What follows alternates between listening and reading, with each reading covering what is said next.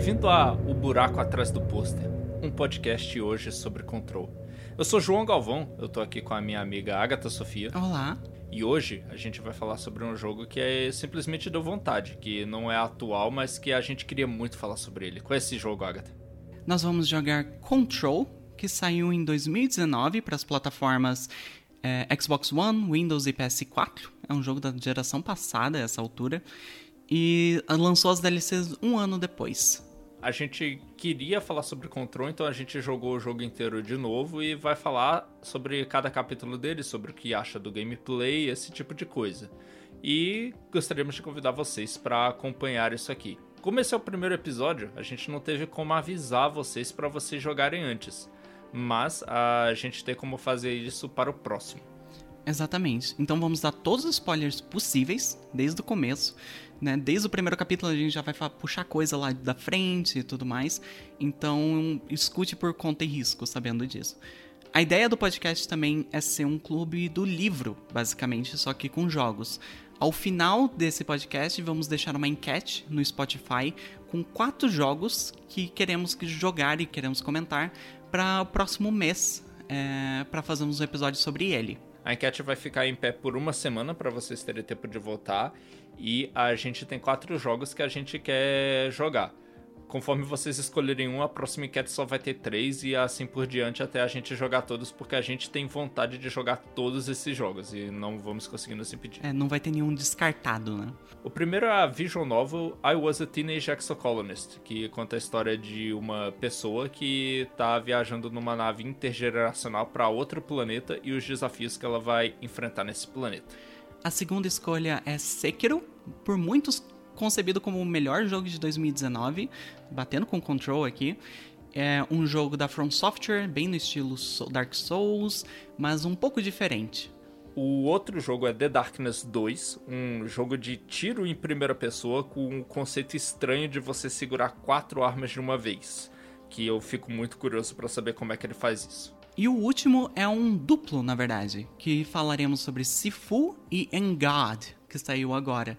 Dois jogos bem na veia de Sekiro, com muito parry, que são pequenininhos, mas que tem muito amor no coração no que eles fazem. Exatamente. Então vamos agora para o episódio de Control, então.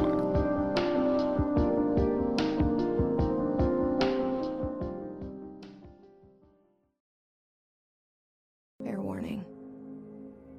This is gonna be weirder than usual. Can't be helped. You called me. So here I am. Como é que você conheceu o Control, João? Como é que foi a sua primeira impressão, assim? Eu acho que eu conheci Control porque eu já curti os jogos da Remedy, eles tinham toda uma mística por trás deles desde quando eu era pequeno, porque eles eram bonitos, sabe? Max Payne nos computadores da época dele era bem bonito e eu nunca tive a oportunidade de jogar, porque eu não rodava.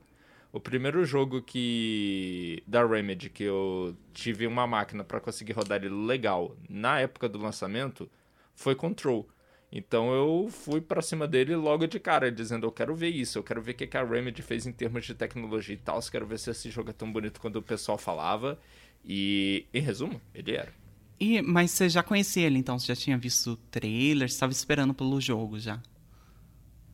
Eu não tava fazendo hype para o jogo nem esse tipo de coisa. Eu já tinha visto o trailer, já tinha visto as imagens mais ou menos como era, sabia dos poderes psíquicos, mas eu não sabia, por exemplo, de conexões com Alan Wake ou com os outros jogos da Remedy. Entendi. É, o, o meu foi engraçado que assim, eu gostava dos jogos da Remedy, eu tinha jogado Max Payne 1 e 2. É, eu tinha jogado Alan Wake no, na época que ele saiu para PC. Eu tava no ensino médio, uhum. então foi aquele negócio, tipo, ah, vou jogar um capítulo por dia, daí eu chego na escola e converso com meus amigos sobre. Foi uma experiência legal. Mas, uhum. quando saiu Quantum Break, eu não joguei, porque eu não tinha um PC que rodava e nem tinha um Xbox. E as pessoas falavam muito mal, hum. então eu fiquei longe. É verdade, né? E o Control, eu acho que a primeira vez que eu vi dele foi quando ele já saiu. Foi tipo, olha, esse jogo novo que saiu aqui. Eu nem sabia que era da Remedy, eu não tinha associado aos outros jogos dela. Então foi um negócio meio tipo, ah, olha, é um jogo que você tem poderes. Eu lembrei de Infamous, né? Que eu, que eu gostava bastante uhum. de PS3. E é um jogo meio louco, assim, ele mistura uns negócios de SCP, ele faz uma, uns mistérios. E daí eu, nossa, que, deixa, eu, deixa eu dar uma olhada. Eu só fui jogar mesmo quando saiu todas as DLCs, quando saiu na Ultimate Edition no PC. Eu não tive hype, eu nem fiquei sabendo que ele tinha saído. E aí, isso é uma impressão que eu tenho, que o Control veio meio que na surdina, assim. A Remedy lançou, tipo, olha, tamo com o jogo aqui, hein, daqui a pouco a gente lança. Eu acho que exatamente por causa do, do fracasso com Quantum Break que eles tiveram na época. É, foi. Eu acho que isso realmente guiou um pouquinho o, o tipo de divulgação que eles fizeram para esse jogo. Uh, guiou o fato dele ser publicado pela 505, né? Que a 505 tinha dinheiro que a Remedy não tinha para conseguir mandar o jogo para as lojas e tal. É, eu, eu também acho que eu realmente não não tava no hype do jogo, eu não tinha ouvido uma divulgação muito grande dele, eu ouvi as pessoas falando sobre ele. Pois é, foi um negócio meio boca a boca, né? E eu espero que tenha funcionado pra Remedy, porque no final das contas eles fizeram um jogo bom. Eu já vou avisando isso de antemão para todo mundo aqui que o jogo é bom, apesar de que eu vou reclamar muito dele.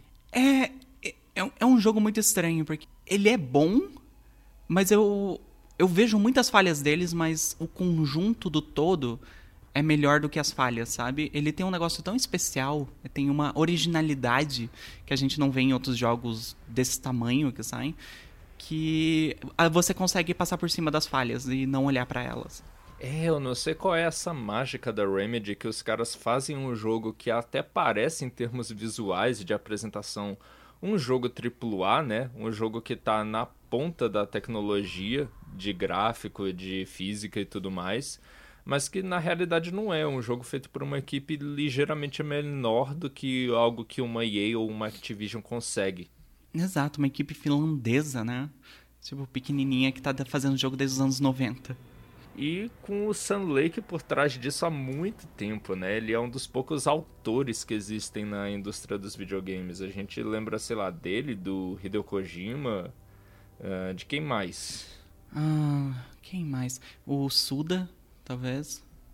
O Suda, o Hidetaka Miyazaki, é, é, são poucos os nomes assim que conseguem se manter durante tanto tempo, né? É, eu acho que um que é até menor um pouco que a, que a, um pouco não, né? Bem menor que a Remedy é o Swery, que faz o Deadly Premonition. Eu acho que ele também uh. assim, que é, tipo é muito autoral as coisas deles assim mas é muito pequenininho. Mas o autoral da Remedy é esse autoral que dá a impressão de uma produção altíssima, pelo menos para mim, sabe? Sim. Mas sem perder também o senso de humor, por exemplo, que é um jogo muito bem-humorado, que não se leva a sério.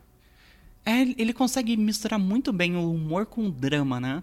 Porque ele, ele te uhum. desarma com o humor, porque, nossa, olha que engraçado e não sei o quê. Pra que quando chega as cenas dramáticas, ela tenha um peso maior. Uhum. Mas eu também já vi muitas cenas dele uh, criando uma tensão, criando um suspense e ele sendo de repente dissipado pela aparição inesperada do humor, principalmente no momento legal lá do último capítulo que eu vou citar quando a gente chegar lá. Sim. É, eu vejo muito nele uma das principais uh, influências que eles tiveram, não só para Control, mas para Alan Wake também, que é Twin Peaks que é muito uhum. aquele mistério, tem uma coisa um pouco de terror, mas do nada tem uma cena inteira de uma pessoa comendo donuts, sabe? E é tipo, hum. é, um, hum. é um humor que, não, que você não espera. Mas é um humor quase cotidiano, às vezes. Como muitas das pessoas que trabalham na empresa que a gente vai falar, né? Do, do, do da fundação. Uhum. Elas têm isso, né? Que é um negócio quase... É o sobrenatural visto como cotidiano. E isso dá muito certo. Sim, meu Deus, eu gosto desse aspecto também. E você que viu Twin Peaks, você sabe me dizer se as referências a essa série que ocorre no Control são mais para a parte da forma, ela parece o visual que Twin Peaks aparece, ou é o conteúdo mesmo, é os mesmos tipos de situação que Twin Peaks aborda? É muito visual. Eu acho que assim, de conteúdo, Alan Wake é muito mais Twin Peaks do que Control. Control é mais ah. um arquivo X, é mais um um SCP mesmo, né? Que é aquela creepypasta uhum. da internet. Mas ele pega algumas coisas, porque Twin Peaks foi tão influente que ele às vezes tem coisas que viraram padrão em séries de mistério. É, é usado mesmo não sabendo que é uma referência a Twin Peaks. Mas uma coisa direta é que nem o Trash Hole Kids. É a turma do limiar em português. Exato. Ela é um pouquinho meio além da imaginação, é um pouquinho Twin Peaks, assim, que é, é aquelas cenas paradas, sem os personagens sem falar nada, olhando um pro outro. É uma coisa muito bizarra, sabe? E o visual acontece mesmo quando ele vai pra DLC do, do Alan Wake. Daí é umas cenas, assim, que é totalmente Twin Peaks. Que é tirada, assim, Twin Peaks. Nossa, eu não, eu não reconheci nenhuma. Quando a gente chegar lá, você vai ter que apontar elas para mim. Eu, eu aponto. É muito legal saber dessas influências e saber que tem alguém que entende delas, porque eu não entendo. É um comentário que eu não vou estar equipado para fazer. Eu entendo um pouco do SCP, que eu acho, mais do que tudo, uma curiosidade estranha da internet, que é muito, muito estranho que o povo resolveu simplesmente se juntar e contribuir para ficar escrevendo essas histórias curtas sobre acontecimentos paranormais, de terror, às vezes até de comédia, sabe? É. Que essa é a graça da CCP, eu acho. Não tem um, um autor, não tem nada centralizado. Tem um bando de contribuições de um bando de aleatórios da internet, algumas são boas. Sim, eu já fui muito rata de SCP, isso até antes do Control uhum. sair, porque eu descobri em algum fórum da internet, provavelmente no Reddit, né, falecido Reddit, que Deus o tenha, Uhum, é. Que Deus tenha. Mas daí eu descobri assim, é aquela coisa meio que tipo o, a toca do, do, do, coelho, assim. Porque você vê um link e daí você clica. E daí a, a apresentação é como se fosse uma wiki. É muito interessante, assim, você lê, nossa, o que, que é essa coisa estranha? O que, que eles estão descrevendo nesse ob objeto? Eu quero saber mais. E daí ele te manda para outra. E para outra, e para outra. E quando eu via, eu passava o meu estágio inteiro. Eu estava no estágio de trabalho eu passava seis horas olhando essas SCPs, assim. Qualquer momento que eu tinha livre, eu passava olhando. É realmente é, é, interessante, né? Porque creepypasta existe desde os anos 90. A internet é muito boa nisso, em Sim. fórum e tal. Mas o pessoal se organizar em um modo padrão para fazer e tudo mais, e criar esse universo foi um negócio meio impressionante, assim. É, sim, mas se bem que o padrão é só um punhado de traços de estilo que todo mundo meio imita. Ah, tem as palavras que são censuradas, em forma de relatórios falsos gerados por essa suposta agência SCP e tal, que lida com os fenômenos paranormais, sabe? Uhum. E tinha alguns autores que faziam isso bem e outros que faziam pior. Sabe? Tinha, tinha muita história meio ruinzinha também. É, isso que eu gosto no Control, eu acho que dá certo no Control, que não dava tanto no SCP. Porque como o Control tem uma mente criativa por trás, analisando tudo e tudo mais, que não é só o Sun Lake, mas é toda a equipe de, de, de roteiristas e tal, é, existe uma coerência no, no, no, tipo de história que eles contam, no, nos documentos e tal. O SCP, como é cada pessoa Sim. escreve um, tem uns tons assim que destoa muito. Tem um que é literalmente um jarro de suco que quebra, quebra as paredes e ataca a pessoa, sabe? Que é uma total comédia. E daí, do nada, tem um que é super sério que fala: não, a gente usou prisioneiros para fazer testes e as pessoas morriam de formas horríveis, não sei o quê. Que é aquele humor edge da internet, assim, sabe? O pessoa. É, aí era bem edge mesmo. É, né? um negócio meio. Death Note. Hum. E, então é, o tom varia muito, porque são muitas pessoas escrevendo, não tem alguém olhando e tipo, vamos mudar isso aqui para ficar mais juntinho e tal. E o Control faz isso é. bem, porque tem essas mentes que estão pensando no todo, em vez de só em documento por documento.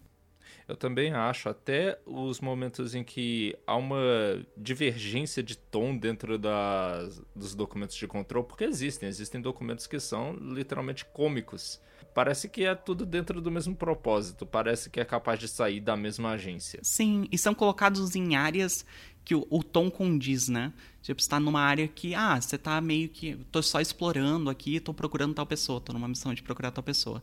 Tá de boa. Então é uns documentos mais cômicos. Mas quando você chega numas áreas que é falar, sei lá, o passado da Jessie, que é a protagonista, e daí é, é mais uhum. pesado, ele é mais sério. Então o, o jogo consegue conduzir o tom desses documentos também. Meu Deus, é, caramba, ele consegue. E a gente nem começou a falar do jogo em si agora, né? O jogo começa com ela chegando no prédio do departamento de controle, essa mulher Jessie Faden, a protagonista do jogo, que tá atrás de alguma coisa, eu não lembro nem se ela fala do que, que ela tá atrás logo na primeira cena. Eu amo a introdução porque ela tá procurando alguma coisa, tem aquele mistério, tipo, quem que é essa mulher? O que que ela tá procurando? E o tom que ela dá não é tipo, nossa, onde eu estou, o que está acontecendo? Não, ela é firme, tipo, finalmente encontrei isso aqui. É, é o meu destino. E eu finalmente Aham. tô aqui pra fazer o que eu preciso fazer. Que você não sabe no começo o que, que é essa coisa. Mas eu lembro que foi bom rejogando, essa segunda vez que eu jogo Control. A primeira, inclusive, ainda não tinha sido lançado os DLCs, eu joguei no lançamento, então ainda não tinha visto Fundação e AWE. Mas ah, foi, foi bom lembrar como ele já apresenta uns documentos logo de cara. Eu achava que demorava um pouquinho mais para você começar a achar documentos, mas você já encontra alguns quando você encontra lá o lobby vazio, falando sobre o lockdown, se eu não me engano. E os documentos, de fato, igual a gente já falou, são uma das minhas partes favoritas do Control. Sim, é bem no comecinho. Eu acho que o primeiro documento que você pega é aqueles dos itens permitidos e não permitidos na casa, quando você tá entrando. Sim, que novamente, ele faz sentido onde tá. Ele tá do lado do detector de metal, o primeiro que você tem que passar pra entrar. Sim. E é muito bom aquele documento, porque ele já dá o tom, assim, que é aquele mistério, mas um pouquinho de humor. É ele que proíbe itens arquetipais, tipo um pato de banheira, né? Sim, um botão vermelho. É, não, e dá o tom mesmo. A próxima coisa que dá o tom é você dar de cara com um Watt. E você vê que tem coisas bizarras, sobrenaturais, que estão acontecendo naquela casa, né? Coisas que estão além da explicação humana. E as pessoas levando aquilo como cotidiano. O zelador está lá, ele tá varrendo, né? É. Normal. E falando em. Ele falando de maneira críptica quando ele fala a sua língua, que é o inglês. E também falando de maneira mais críptica ainda quando ele muda de língua que você, como jogador, não é nem pra entender o que ele tá dizendo. Sim. E, e é um negócio aquele mistério, porque você chega na casa, a câmera mostra aquele. É uma cena que eu acho que eu não sei como é que se chama aquele, aquele tipo de câmera, né? Mas que ele mostra de baixo pra cima o prédio e o prédio parece infinito e ele vai pra noite e parece que ele não tem fim pra cima, assim. Daí, nossa, Aham. como ninguém acha estranho esse prédio gigantesco no meio de Nova York? Ah, não, depois o pessoal fala isso. Isso é parte dos poderes sobrenaturais do prédio. Sim, mas tipo assim, no começo você não sabe o que tá acontecendo.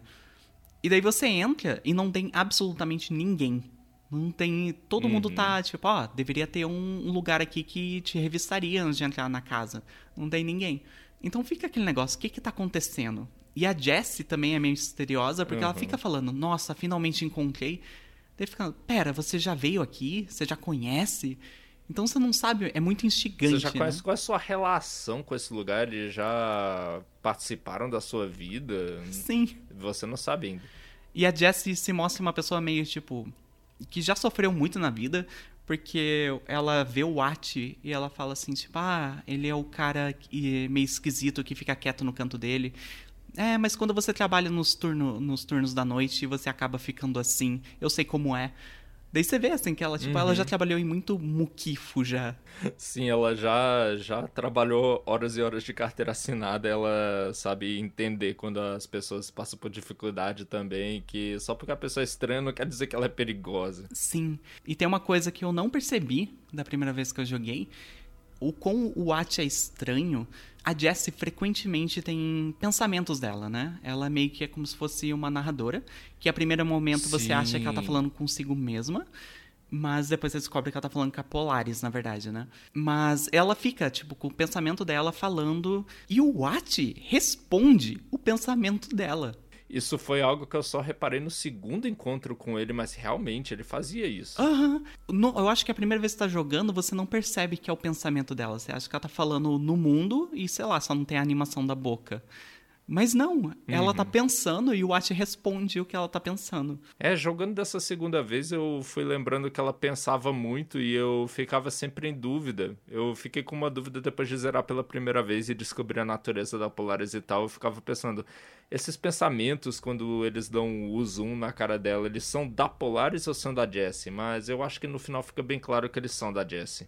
A Polaris ela responde, claramente a Jessie escuta e entende a Polaris, a gente que não entende. É, a gente não escuta a Polaris, a gente só sabe que ela respondeu algo quando dá aquele efeito de na tela do, do o negócio de Fibonacci, que é aquele círculo. Aham, parecia pra mim até um pouco um obturador de uma câmera, sabe? Igual a, o logo da Aperture Science do portal. É verdade, é meio isso mesmo. Era, era o que mais me lembrava. Toda vez que eu lembrava da Polaris, eu lembrava desse tipo de coisa. Que é um negócio fractual, né? Que é tipo, ele vai se quebrando em pequenos pedaços iguais até o infinito. Uhum. É, não, mas fractal eu acho que, como você disse, define muito melhor, você tem razão. E a gente vai entrando nesse lugar e eu acho que grande parte do suspense é o fato de que não tem sinais de violência, tem sinais de completo abandono, mas não tem sangue espalhado pelos cantos até você chegar na sala do diretor. É, é a primeira coisa, né? Que é tipo, a primeira parte que mostra algum confronto, que é aquela cutscene de você chegando no diretor e ele apontando uma arma para a própria cabeça na sua frente. Aham, uhum, numa espécie de visão que a Jess tá tendo. Ela não tá vendo aquilo ao vivo, porque quando ela tá ao vivo, ela entra e o, e o cara já tá estirado no chão lá. E ela mostra novamente que ela é uma pessoa comum, porque a Polaris pinga na cabeça dela e a Jessie fala: Você quer que eu pegue a porra da arma do crime? Sim. Mas ela vai e pega as coisas começam a ficar ainda mais bizarras, porque eu reparei isso só na segunda playthrough também, que o departamento ele era coberto em todas as paredes de retratos daquele homem que ela encontrou morta. O diretor encontrou morto. Uhum. O diretor Zachariah Trent, né? Que aparentemente é o chefão de todo o departamento. Mas no momento que ela toca na arma, uma entidade fala com ela, falando através de um som que só ela consegue entender e você por causa de legenda. E aparentemente ela virou a diretora. É, é uma entidade que é literalmente uma pirâmide invertida, preta, num fundo branco. Que primeiro você pensa, nossa, é um lugar. Não, é, é aquilo. Aquilo é a entidade, que eles chamam de do The Board, né? Que é o, o conselho. E o conselho fica falando com ela numa linguagem que só ela consegue entender, e aparentemente muitas das palavras que eles usam têm significados duplos, que a gente, como leitor daquele mundo, só consegue ver na legenda, que às vezes ela fala uma, uma coisa e quer dizer duas ao mesmo tempo, sabe?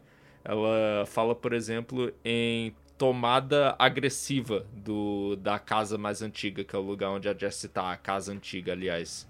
Oldest House em inglês.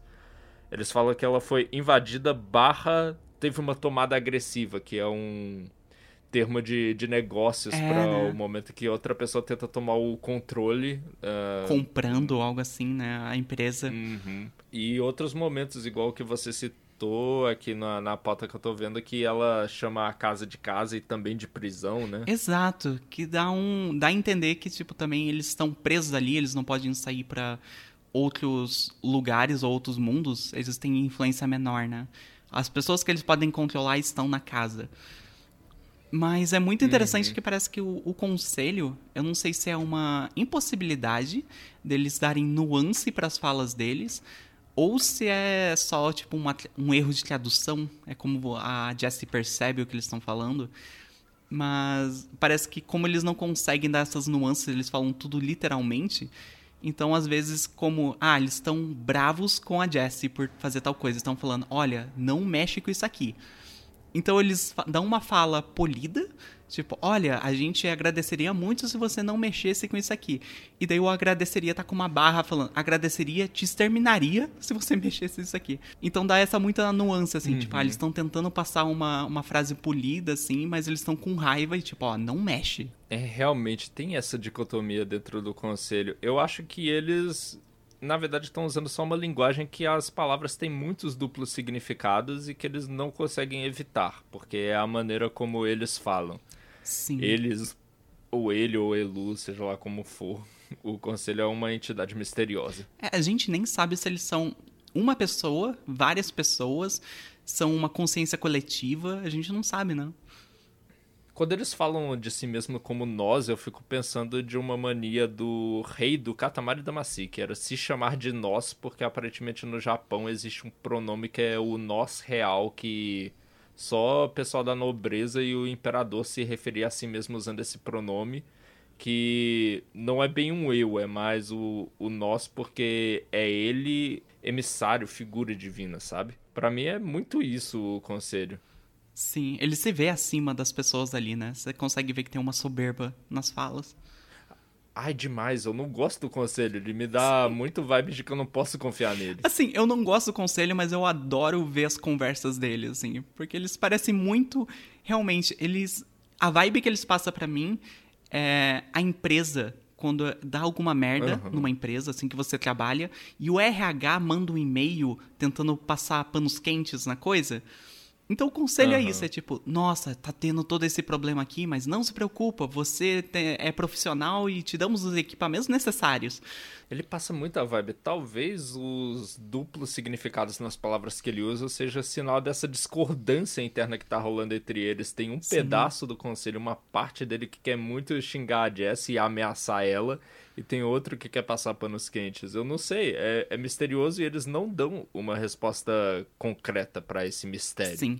Tem uma coisa que mais pra frente que a gente vai comentar que dá a entender que o conselho não sei se é uma, uma entidade, não sei o quê, mas tem mais de um membro, porque existe um membro que é desgarrado, né? Que ele foi expulso.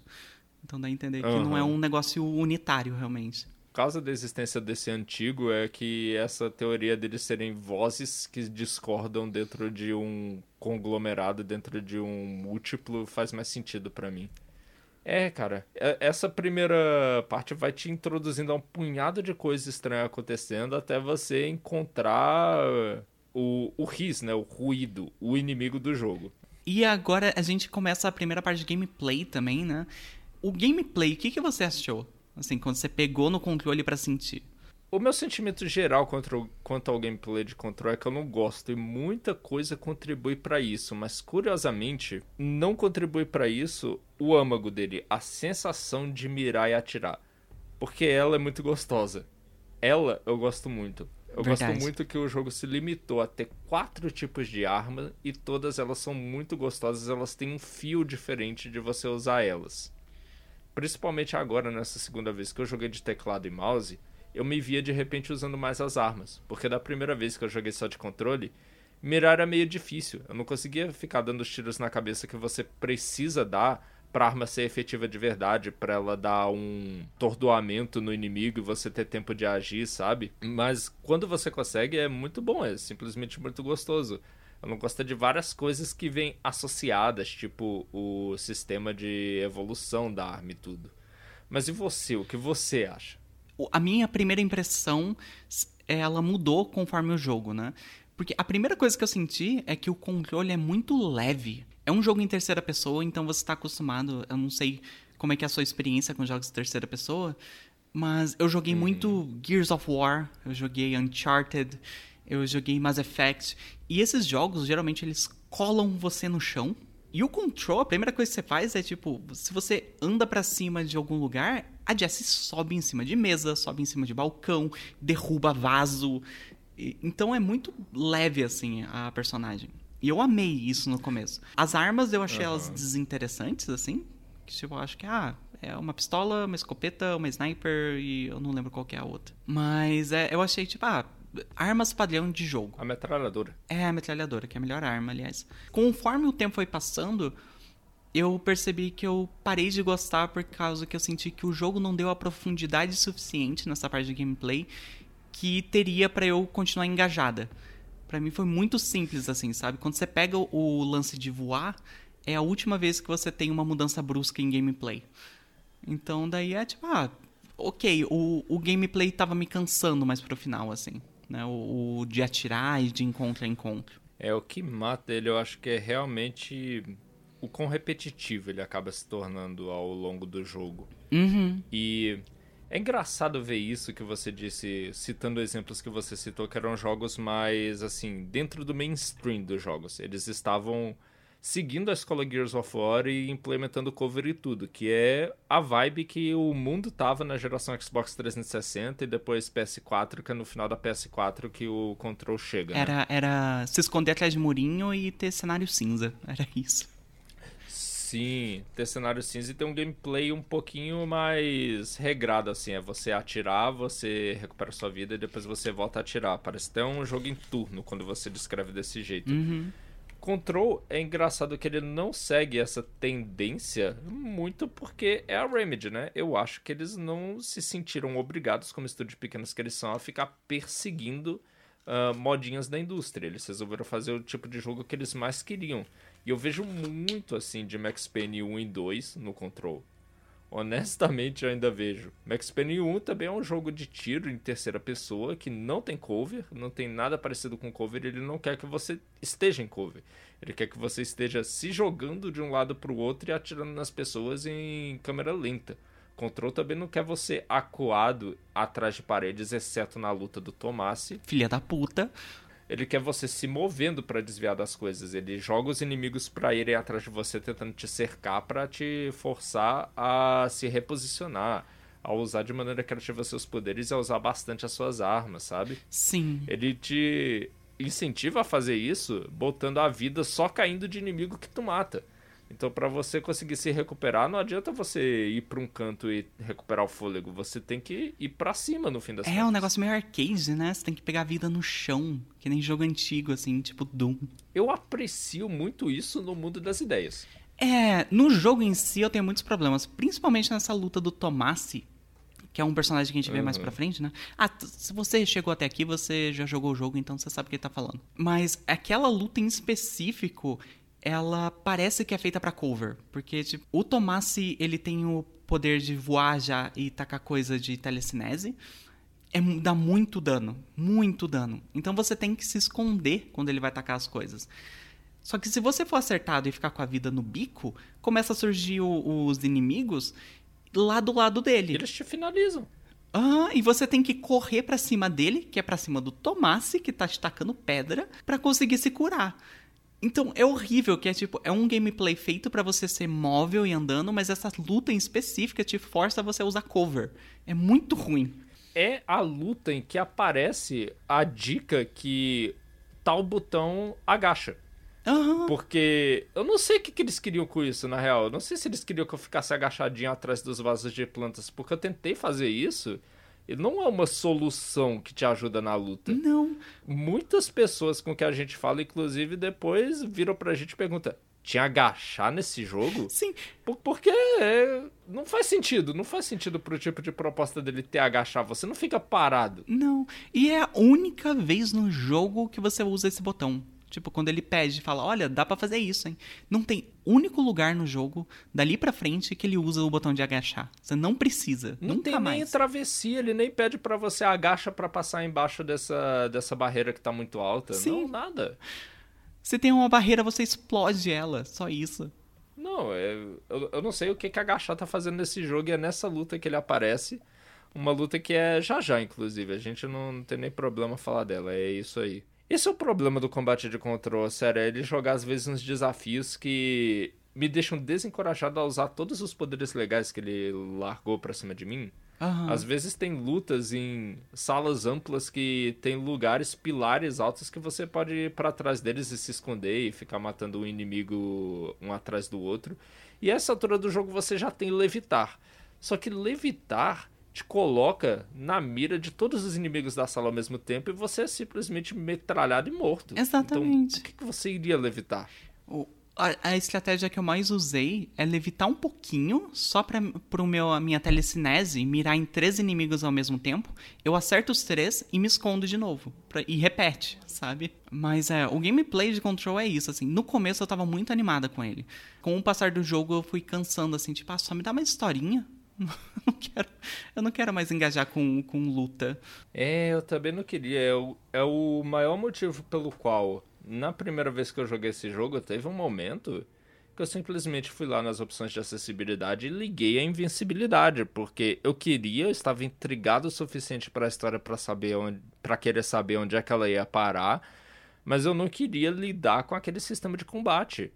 Eu não queria lidar com o sistema de combate e parecia que conforme o jogo passava eu ia ficando muito mais incapaz de fazer qualquer coisa também, porque eu achava o sistema de upgrade super desinteressante. Aquele sistema de upgrade de control, cara, chupinhado diretamente de um looter shooter tipo Borderlands, onde você é um Destiny, né? coleta dos inimigos que você derrota e de, ca... e de caixas que você encontra no cenário é, materiais que você vai usar pra melhorar suas armas. Por que que ele existe desse jeito? Sério.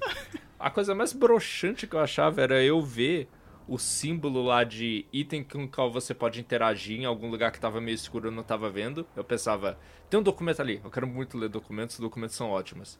Aí não era um documento, era uma caixa. Isso acontece principalmente nos shelters, né? Que tem esses lugares no, no meio do jogo que é para as pessoas se esconderem em caso de crise e que não deu certo no final.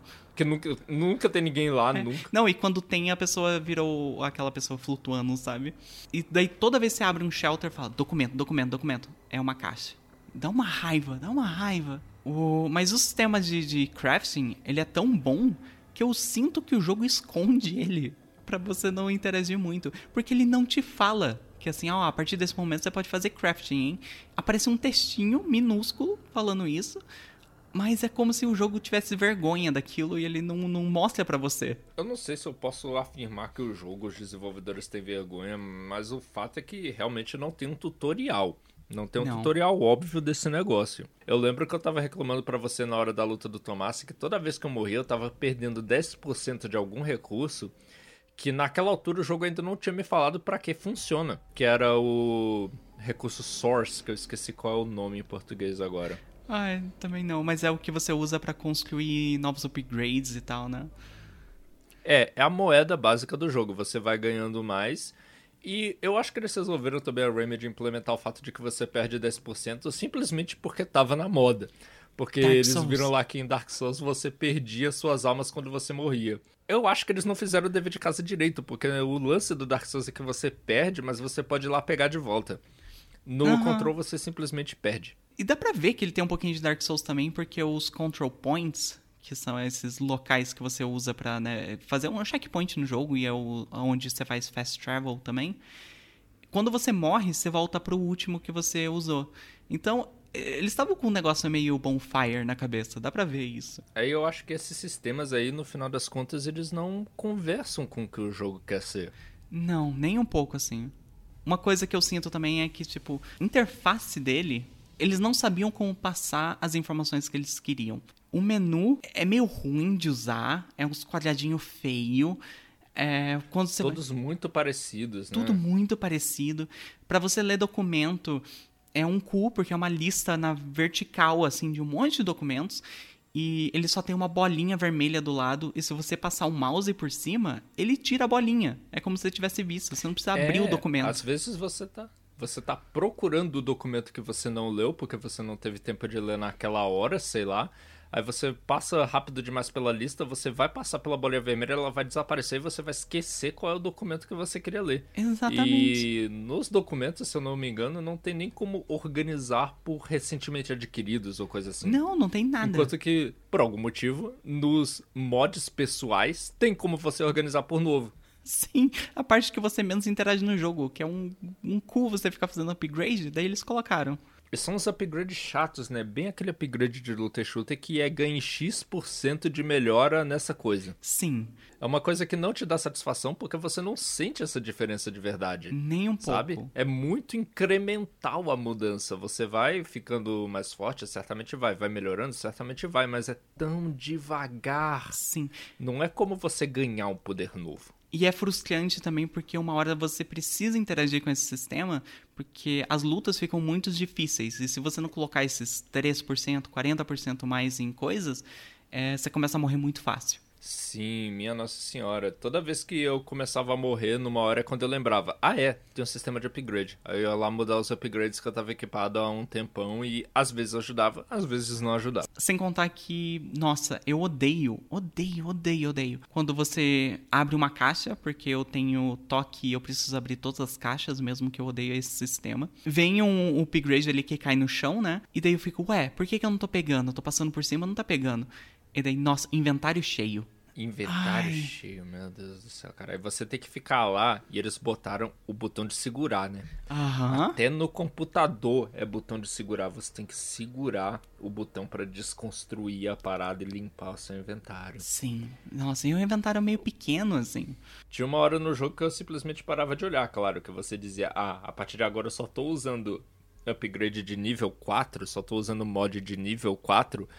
Tudo que tiver nível 3 pra baixo já desconstrói, desconstrói, desconstrói, desconstrói. E é demorado desconstruir, eu não posso nem selecionar todos e desconstruir tudo ao mesmo tempo. É, porra, cara. E, tipo, eu nem fazia esse, esse, essa peneira, né? Tipo, ah, nível 4 eu não vou. Eu colocava os upgrades na minha arma que eu tava usando, eu nem fazia nas outras, e daí eu desconstruía Aham. todo o resto, pro meu inventário ficar limpo pra, pra próxima área. Eu nem olhava, porque eu não tinha saco, assim. Uhum. Não, eu olhava e às vezes eu tentava fazer as coisas. Tem um negócio que quando você passa lá no ponto de controle, no save point, a fogueira do jogo, outra coisa que eles implementaram aí de Dark Souls, mas essa eu acho que funciona pelo menos. Mais ou menos. Tem o- Ele é um checkpoint, mas tem vezes assim que você morre em uma área e o control point é muito longe. E daí você tem que fazer uma run muito chata de chegar até o lugar que você estava antes. É, cara, é novamente porque eu falo, eles não entenderam o dever de casa. Em Dark Souls, esse momento é tenso, porque você sabe que tem a chance de recuperar suas coisas se você tomar cuidado. Aí você vai caminhando de, o- da fogueira até o lugar onde você dropou suas almas com o coração na mão. Com muito medo de alguma coisa acontecer, e isso dá pelo menos alguma satisfação quando você consegue recuperar.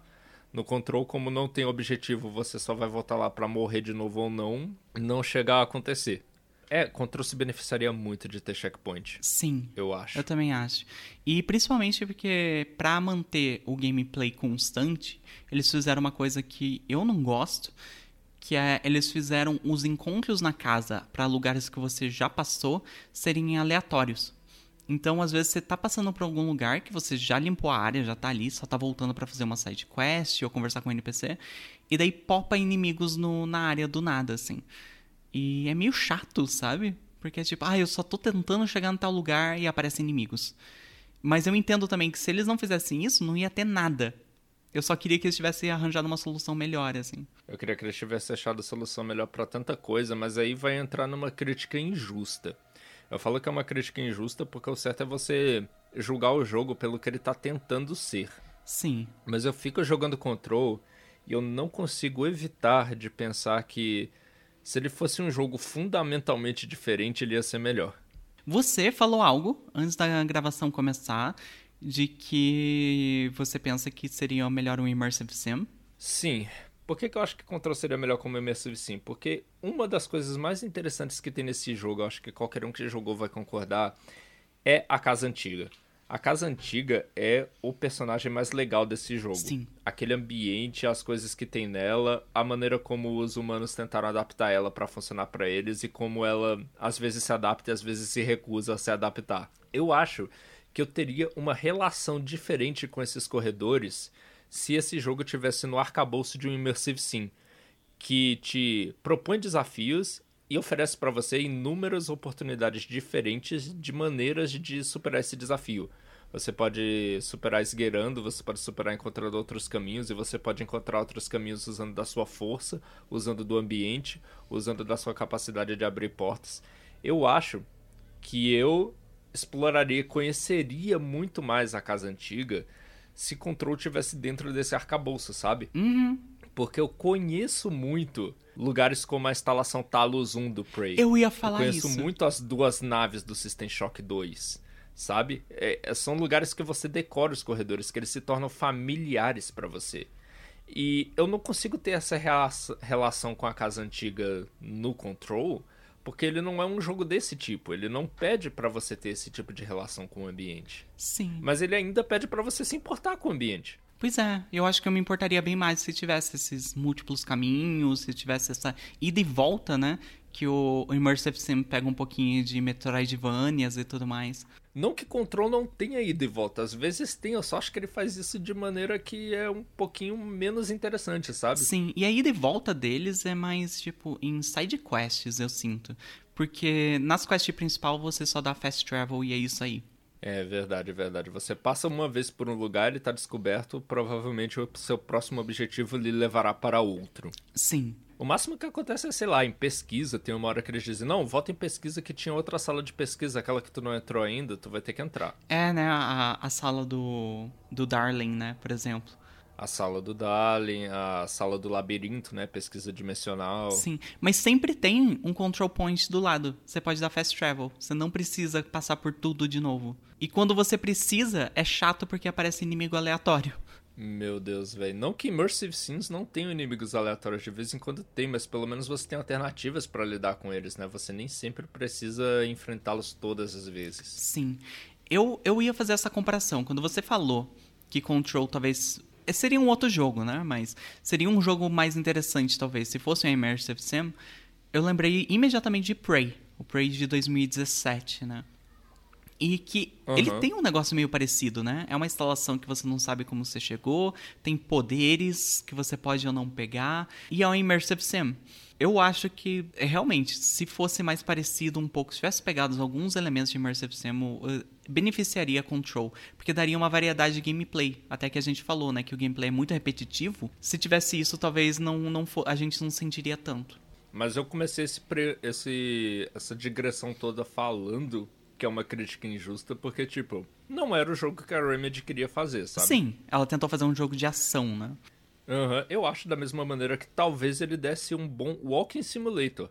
Com que você só conhecesse a casa, assim, os ambientes dela, ficasse lendo documentos e, pela leitura dos documentos, descobrindo como acessa outras partes da casa. Mas, novamente, isso é uma crítica muito injusta, porque ia ser outro jogo.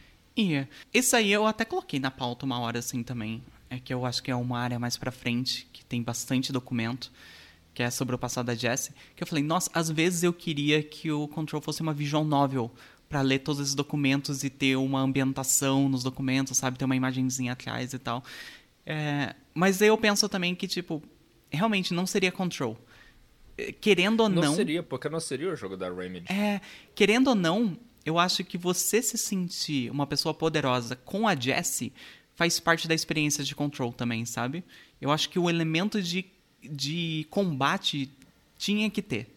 Porque precisa dessa parte. Sim. Não, e além disso, eu tenho que dar o braço a torcer que quando funciona, eu acho que funciona.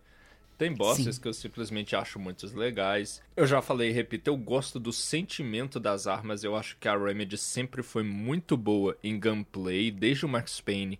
E eles só melhoram, sabe? Eles dão armas que são poucas, mas elas parecem diferentes pra você que tá controlando. Elas dão um feedback diferente e muito satisfatório quando elas estão funcionando direito. E os poderes vão ficando cada vez mais interessantes conforme você passa pela árvore de habilidade deles, sabe? Aham. Quando chega no final da, de arremessar objetos e você tá arremessando três coisas de cada vez, que delícia! Nossa, é muito bom. Eu, eu queria que tivesse mais. Eu sinto que, tipo, por um 2, eles poderiam colocar mais poderes e poderes mais criativos, talvez, sabe? Porque eu sinto que tem tanta possibilidade nesse jogo, na, na narrativa que ele se propõe, que eu sinto que é pouco poder que você pega. É pouca coisa que você pode fazer. É meio padrão de tiro, sabe? Jogo de tiro. Não, e pra piorar, tem tanta coisa opcional que é capaz do jogador simplesmente passar batido, né? Sim. A, a âncora, o cofre. O cofre eu não achei nesse gameplay. Sério? O que é o negócio de escudo? O negócio de escudo eu não achei. Sério? Que você não achou? Aham. Caraca, eu, eu achei que isso não era possível, assim. É perfeitamente possível. Zerei o jogo e os DLCs sem ter encontrado o cofre. Eu encontrei a âncora, porque pra mim era um lugar mais memorável. Logo depois dos relógios e o jogo claramente te joga num ponto de controle que depois tem um abismo que você não consegue passar naquele momento.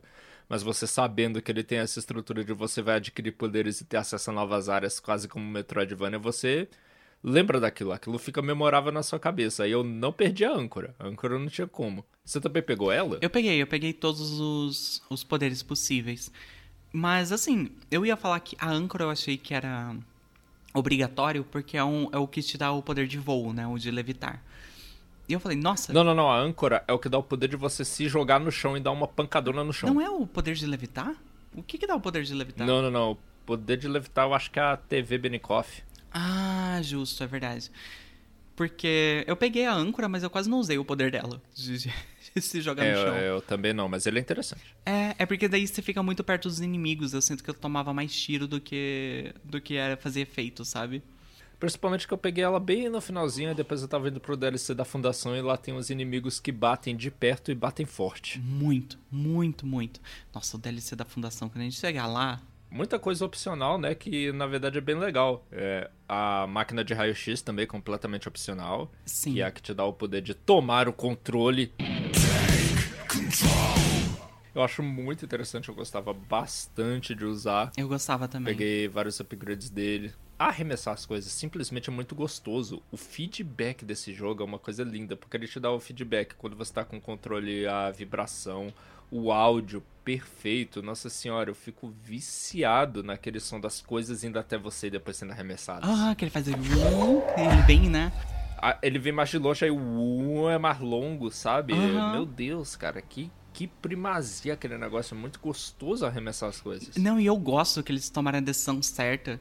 Mesmo se você não tiver o objeto solto perto de você, ele a Jessie pega da parede, pega pedaço de pedra no chão pra arremessar. Então você nunca sente assim que é tipo, nossa, eu tô tentando usar o poder e não consigo.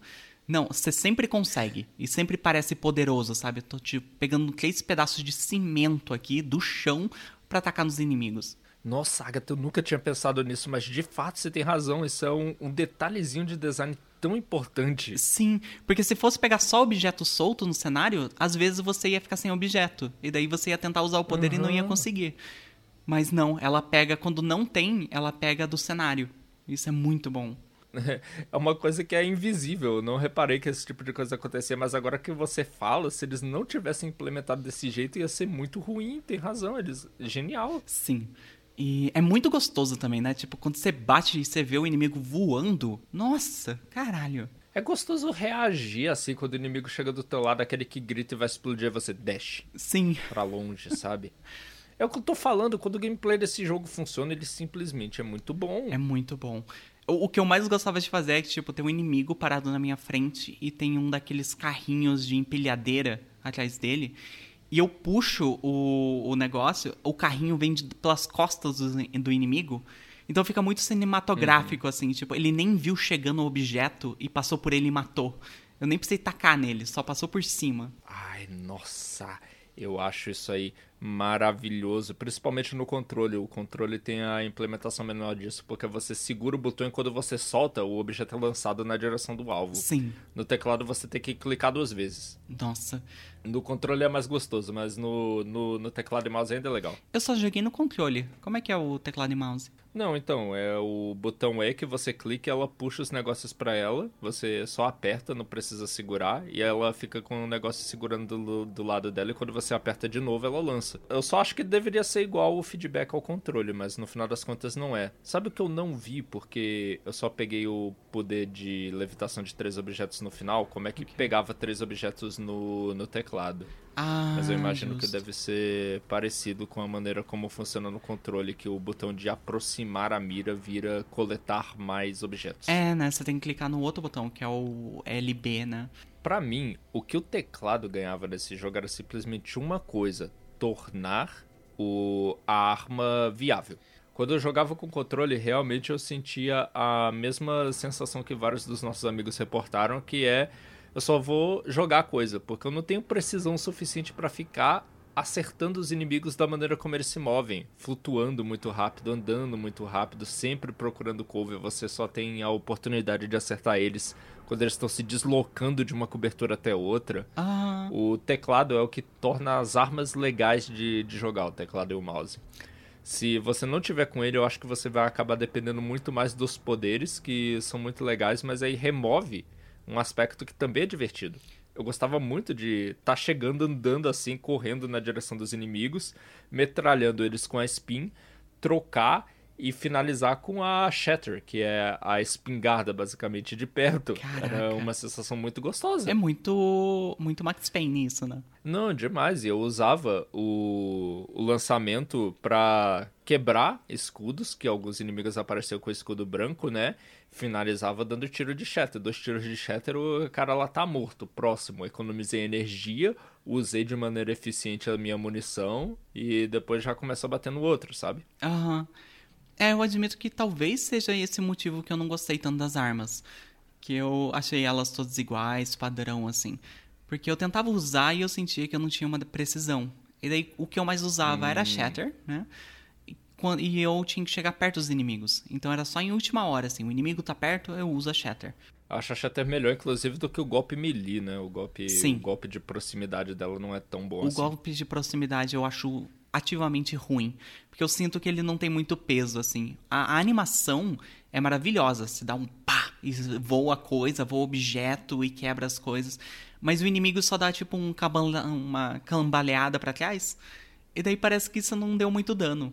Eu acho ele meio ruim. É, eu acho que ele não dá dano mesmo, ele só atordou o inimigo e ele quer, sei lá, que você finalize com as armas depois, mas fica meio difícil se você tá no controle, porque mirar no inimigo perto exige um movimento muito amplo que você não consegue fazer com agilidade no controle. Exato. Eu, eu gosto do negócio de levitar, né? De você usar a, a telecinese para atacar objetos. E ele funciona bem no começo do jogo. Só que no final, e principalmente nas DLCs, ele começa a colocar muito inimigos que voam. E os inimigos que voam desviam das coisas que você taca nele. Então para de funcionar e você tem que usar a arma você tem que tacar duas coisas neles em rápida sequência, que aí atinge. Sim. Ou se você fizer um negócio que eu não sei se é um bug do jogo. Se você hum. dá um toque só no negócio de puxar um objeto para telecinese para cima dele, se você não segurar, só dá um toque, o objeto vai na direção dele e acerta. Porque eu não sei se é um bug, Sim. porque tipo, ah, a inteligência do inimigo não percebeu que eu taquei um objeto. Eu não segurei o objeto na mão, então ele não percebeu que eu tava com o objeto e não desviou. Eu acho que na bug, eu acho que é de propósito e curiosamente exatamente pelo motivo que você falou, ele não percebeu. Pois é. Ele não teve tempo de reagir. Se ele vê na sua mão, é como se ele conseguisse te antecipar. Sim. Mas é, eu, eu não gosto ativamente de umas partes do final do jogo e da DLC da fundação, principalmente, por causa disso. Ele começa a enfiar muito inimigo que desvia dos seus ataques com a, a telecinese. E como eu não usava, não gostava de usar muitas armas, isso deixou o gameplay pior para mim, assim. Que eu gosto muito do gameplay quando ele funciona, mas oh, esse gameplay podia funcionar muito mais. Ai, quando tinha uns sniper. Odiava sniper. Sniper eu resolvia no, no launch também. Tem que Sim. jogar objeto neles. Porque eu nunca usei. Eu acho que é a charge o nome da arma, que é a carga. A sniper, é né? A arma do sniper. Eu nunca usei ela muito. As outras três eu usei, ela não. Eu usava só quando tava na parte. Eu não sei se chegou a fazer a side quest do fungo. E lá tem uns inimigos que são sniper também e eles dão muito dano. Então era um negócio ficar pra trás e usar a, a, a sniper pra tirar eles um por um, assim. A última coisa de gameplay que eu vou falar, que é reclamando dos menus novamente, que eu acho um, um sacrilégio eles terem feito isso. Que é, ah. ele não te avisa que você tem um. Quando você usa o telefone, você recebe uma daquelas mensagens dupla astral, você pode ver a mensagem inteira no menu. Porque o que você vê no jogo é só a partinha importante, é um resumo. Uhum. E o jogo não te avisa que, tipo, se você for no menu, você pode ver a mensagem inteira. E tem mais coisa de lore nessas mensagens. E não tem. Uhum. Você tem que descobrir. Você tem que abrir o menu e ver, nossa, por que, que tem uma bolinha vermelha piscando? É lá na hotline que apareceu aí. Você pode é. nem ter visto que apareceu, porque você visitava aquele menu antes da hotline abrir e não tinha nada é, lá. não tinha nada. As pessoas que fizeram o menu desse jogo não estavam em sincronia com o resto do jogo, sabe? Porque não é. Ele não te ajuda nem com a parte de lore, que é a parte mais importante que eles querem que você saiba. E isso me deixa uhum. puta. Outro detalhe que eu não gosto também de interface, tem a ver com os menus também, é o fato de que você não pode achar um audiolog e depois ficar ouvindo enquanto joga. Eu gosto de ouvir audiolog enquanto eu jogo. E da mesma forma que você tem que parar e assistir os filmes, os da linha direta principalmente, que são uns que não acontece nada, são só as pessoas falando e três imagens sobrepostas passando você não tem nenhum apoio audiovisual para quando você está ouvindo o audiolog. Se você quiser ouvir no menu, e tem que ficar lá com sua atenção completamente focada no menu, não pode sair. Uhum. Eu acho isso chato e me deixa mais difícil eu engajar com mais essa parte do jogo que eu gosto. Porque eu quero o lore que tem nos audiologs, eu quero o lore que tem nos vídeos. Mas botaram uma barreira. É. Pelo menos isso eu não sentia tanto, porque causa que os audiólogos que você encontra, eles são objetos no mundo. É tipo uma TV, é tipo um gravador e tudo mais. Então você aperta um botão e dá play neles. Daí eu tinha que ficar parada do lado do objeto, mas pelo menos era no mundo, sabe? Eu podia ficar se mexendo, podia ficar olhando outras coisas. É, então eu não ouvia os audiólogos no, no menu do jogo. Pra linha direta é bem ruim, porque na linha direta você não tem não tem alternativa. Realmente Nada. você quer ver o vídeo completo, vai ter que ver no menu. Naquele loop do ator lá fazendo movimentos. Fumando. Era isso que o Trent fazia toda hora. Moleque, aquele homem, ele era uma chaminé. Só Malboro. não era mais chaminé que o Northmoor. Sim. ok, eu peguei. Meu Deus do céu. Ah, e tem mais uma coisa que eu queria reclamar que, pô, velho, podia ter implementado um, um modo escuro pros documentos. Sim, sim, dói o olho, né? Aquele documento brancão na sua tela, assim. O documentão branco com as letras pretas eu ia gostar tanto de ter um modo escuro. É capaz que tem um mod pra isso. Ah, com certeza deve ter, né? Que troca a, a coloração. Mas é, às vezes eu tava jogando no escuro, assim, e acendia a sala. Uma coisa também que eu não gosto muito é um mapa. O, o mapa pequenininho, né? O minimapa que você usa pra se direcionar. Porque é, você não consegue se direcionar por ele, assim. Aham. É. Você tem que usar o visual do lugar que você tá. Porque se você for depender do mapa, às vezes você entra na parede, às vezes ele vai pra uns lugares que, tipo, como é que chegou aqui? Qual corredor eu peguei? Oh, mas isso é um lance que eu acho que eles acertaram bastante, que você consegue se guiar com bastante segurança seguindo as plaquinhas que estão no ambiente, né? Sim, pelo menos ele coloca bastante coisa visual, assim, pra você se guiar. Inclusive, isso é uma parada meio ruim da localização, que é, ela, ela tá boa, eles traduziram tudo que era texto lá nas interfaces, nos menus, nas legendas, né? De vez em quando sobrou uma- umas coisas em inglês, principalmente nos DLCs, eu reparei. Aham. Mas tem uma coisa que não deu pra eles traduzirem, que foram as placas no mundo. Nossa. No mundo, as placas ainda estão escritas em inglês. Porra. Então você recebe lá na sua missão e tá lá no seu HUD no canto superior esquerdo dizendo vá até a linha direta. Aí é executivo barra linha direta. E se você consulta no mapa, também aquele mapa que você põe em cima, tá lá linha direta escrito. Mas as plaquinhas no mundo tá tudo escrito hotline. Se vire. Ah, caraca. Se você não fala inglês, se fudeu, é isso, assim. Não, ainda dá pra você se achar, né? Mas vai, vai ter mais dificuldade. Você vai ter Aham. que, talvez, adivinhar o significado da tradução de uma palavra ou outra e tal. Eu não sei, eu não consigo imaginar como é que é essa realidade, porque eu, eu já sei há muito tempo. Eu, eu internalizei e naturalizei o inglês. Sim, sim, eu também não consigo imaginar, assim. Dá pra perguntar depois. A gente traz no próximo feedback. É, não, por favor, coloque aí nos comentários que se vocês tiveram dificuldade de se locomover por causa da, da localização. Exatamente. Vamos abrir comentário no Spotify pra isso. Uh, é verdade.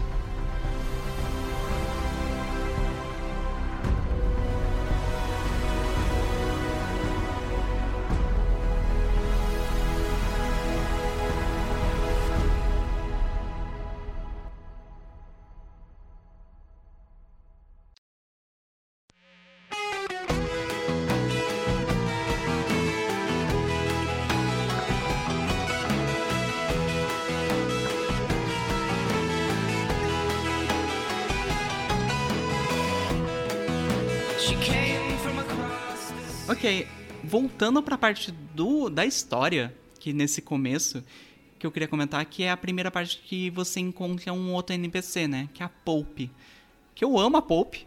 Ela é muito engraçada. Sim, É muito, muito ela é boa. gente como a gente também, a Pop. Ela só tá trabalhando lá, tentando fazer o melhor que ela pode. Sim, e ela é a super nerd daquelas coisas sobrenaturais, sabe?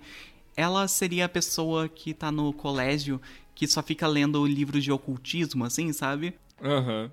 Ela tem até um documento falando assim que, tipo, ah, ela é muito boa, só que alguns colegas reclamaram que ela não socializa. Assim, que ela é muito direta. Pô, tadinha, ela parece que é mesmo viciada no trabalho desse jeito. Ela é fascinada pelo trabalho que ela tá fazendo. Ela quer fazer cada vez melhor, né? Sim. Tanto que, assim, vários colegas dela morreram. Ela não parece muito abalada. É verdade, né? Mas, assim, eu acho que isso é um pouquinho da dessensitização que você passa ao trabalhar no departamento de controle, porque aparentemente a morte só acontece, tá lá na esquina. É, isso é verdade. Eu acho que todo- todos os NPCs, né, tem um pouco disso. Uhum. E eu queria falar assim que eu acho o Control um jogo muito bonito. E eles usaram uns rostos que eu gosto muito, porque parecem pessoas reais. Não são super atores assim, tipo. Sabe quando você pega um seriado ruim de época, sei lá, do canal Sci-Fi? e todo mundo é um modelo, todos os atores são modelos, daí, nossa, na época de 1600 todo mundo era gato e bonito. Eu sinto que o Control pegou umas pessoas mais normais, assim, sabe? Tem uma aparência mais normal para os personagens, eu gosto disso. Apesar que todo mundo é bonito também, menos o At. Tadinho do... E o carinha do, do Pernopticon também, que lá não, não. É porque ruga é difícil de fazer. É muito difícil de fazer. Sim. Você pega os rostos mais fotorrealistas, são as pessoas mais novas. A Marshall não convence tanto e o Watt também não. Pois é. E só que daí eu tenho um negócio assim que às vezes o Control consegue fazer umas caras que são muito, muito expressivas e muito bonitas. Principalmente quando a pessoa é meio estranha, assim. Tipo, o Watt, as expressões que ele faz é incrível. Eu poderia ficar olhando a cara dele pro resto do jogo. A expressão do, do Dylan também, quando ele aparece, né? Mas de vez em quando Hum. o jogo parece L.A. Noir. Sabe aquele meme do Dolph, assim, que fica tipo. hum, Aham, sim. o jogo parece isso. E eu consigo muito ver isso na Pope. Que ela faz uns, umas expressões muito exageradas. É muita ruga que aparece. Sim, nossa. Eu acho que eles fizeram um bom trabalho dentro das capacidades técnicas que eles tinham lá em 2019, né? Tem que lembrar que ainda é a geração passada e mesmo assim ele é um jogo bonitão até hoje. Mas animação facial é difícil. Sempre acaba caindo no Vale da Estranheza porque nós, como ser humanos, somos muito treinados a reconhecer quando tem alguma coisa errada com o rosto que tá tentando se passar por humano. De, de uma forma ou outra, todos os personagens do Control acabam caindo no Vale da Estranheza por causa disso. Eles ficam meio estranhos. O negócio é que isso combina muito com alguns. O Dylan, dominado por uma entidade sobrenatural, faz todo sentido ele estar agindo e se comportando e movendo os músculos da face meio estranho. O At, que nenhuma pessoa é, faz todo sentido também, sabe? Aham. Nos outros não, não encaixa. É, o da Jessie eu acho que combina um pouquinho também, por causa que ela é muito pensativa. Então ela não faz muita expressão, ela sempre tá olhando pro nada enquanto ela tá conversando com a Polaris. E daí parece que do nada ela lembra que tá numa conversa com uma pessoa, e daí ela volta e fala alguma coisa. Eu acho. As expressões dela eu acho boa, assim. Que é uma pessoa meio fechada. É sim, além de que sendo protagonista, literalmente ela tem uma contagem de polígonos maior no rosto dela. É o, o rosto mais bonito do jogo. Tem que ser o da Jessie. Sim. Tanto que às vezes aparece a atriz que eles se basearam, né? Numa daqueles flashes que aparecem em, em- de vídeo real, né? De pessoas reais. E é muito parecido o rosto. Sim, eles fizeram bem isso. Eu não sei que técnica eles usaram, sabe? Por exemplo, eu não sei se tava com captura de performance em todos os momentos que o pessoal tava falando. Eu acho que não tava. Eu acho que os animadores da Remedy tiveram que se virar e fazer pra cada fase que o, cada frase que o pessoal tá falando ter uma animação que combina meio que na mão mesmo. Aham. Eh, Dá muito essa impressão. E se foi, foi um trabalhão. E dado que foi desse jeito, se foi desse jeito, fizeram muito bem. Pois é, né? Me lembrou um pouquinho o Hell's Blade. É, o Hellblade também, e o Hellblade ele se beneficia do fato de não ter um elenco de personagens tão extenso como o Control. Control tem que animar mais pessoas e isso é custoso em termos de trabalho, né, para todos os artistas envolvidos. Sim. Eu acho que Hellblade literalmente tem um personagem que eles precisavam fazer isso. E o resto é vídeo real, sabe? É, não, mas Hellblade também é muito bonito do, do seu próprio jeito. E a Emily realmente é uma personagem muito legal e eu gosto do desfecho dela. Já que a gente pode falar do spoiler todo, eu gosto que ela virou no final a diretora. É, é a diretora não, né? A, a líder Diretora do, de pesquisa. pesquisa, isso. Ela é diretora dos, da, do departamento de pesquisa agora. É o emprego que era do Darley. Sim. Ela assumiu. Eu achei isso até engraçado porque eu tive opcionalmente essa conversa com ela, sentei com ela e falei isso, e a Jessie, e a Jessie disse aí, nova chefe de pesquisa. E em um momento, quando eu desci lá pra fazer o DLC da fundação, a Jessie cita o fato de, nossa, a minha nova diretora de pesquisa vai ter um trabalho bem grande pra, na frente dela. Eu fiquei, ué, e se eu não Pois é. tivesse falado com a Pope, será que ia ser a mesma fala? Eu acho que sim, porque é, a DLC do Fundação acontece depois do jogo principal, né? Você só consegue jogar ela É. após a, última quest. Uhum. Aquela conversa, é, o jogo meio que espera que você tenha, sabe? Que você tenha interesse suficiente pra sentar com ela e conversar. Então eu acho que quando veio o DLC de Fundação, eles já assumiram. Ah, não, o- a pessoa fez isso, tá tudo bem. É, não, mas eu acho que apesar do jogo, obviamente, querer que você tenha essa conversa, é bastante óbvio que ela é opcional. Não, é, é ótimo, assim, a saga dela é uma parada que, infelizmente, ela não muda muito, não é como se ela tivesse um arco, porque você vai encontrar ela no, no Executivo Central, depois de você liberar aquele lugar do ruído e descobrir que você não consegue, pelo menos no início do jogo, com a ajuda da Polaris, purificar as pessoas, né? Salvar as pessoas, coitada delas, inclusive. Emily Pope senta lá e é lá que ela vai ficar o jogo inteiro. Sim, ela é meio que a, a NPC que te dá as quests principais, né? Toda vez que você termina com uma coisa, você volta para falar com ela, ela fala para onde você tem que ir na próxima hora, assim. É verdade, é verdade. Ela cumpre esse papel bem. Aham. Uhum. Eu vi aqui na pauta que você disse que é, é estranho a Jessie falando na cabeça dela e você fica, será que a Polaris é a gente, o jogador, sabe? É porque eu achava estranho, principalmente. Não é estranho, eu achava realista. Tem o fato de que às vezes a Jess ela tem um pensamento muito elaborado com relação ao que ela vai dizer em seguida. Aí o que ela fala é uma frase qualquer ou, ou não se expressa bem. E eu ficava pensando, isso é tão humano. Você Sim. soa super seguro na sua própria cabeça, no seu pensamento. Aí na hora de abrir a boca para falar a batata. Exatamente. E a Jess é muito isso também, né? E não era por causa da, da Polaris, não. A Polaris eu realmente acho que no final das contas, a impressão que eu tive sobre ela é que ela realmente é, no mínimo, uma força inofensiva, ou pelo menos que não quer ferir a Jess. Ela não tem, tem segundas intenções. Sim.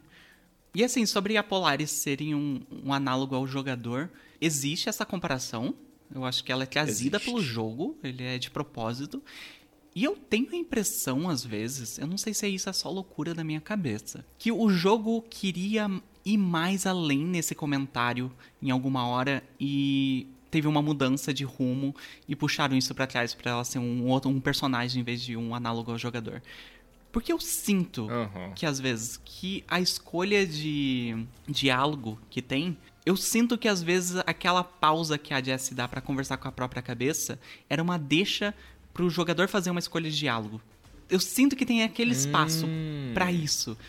E só que daí no jogo final não tem, né? As únicas escolhas de diálogo é para ser perguntando de mais informações sobre o mundo. É verdade, que são escolhas de diálogo feitas não para você escolher, mas para você exaurir, você ver todas elas. Exato. Então eu, eu sinto assim, eu não sei, eu não, não pesquisei, não sei na, durante a produção se teve isso ou não, mas eu sinto que eu acho que eles queriam colocar a Polaris mais como o jogador. Como se fosse a, Polaris fazendo uma escolha pela Jessie para ela fazer tal pergunta e tal.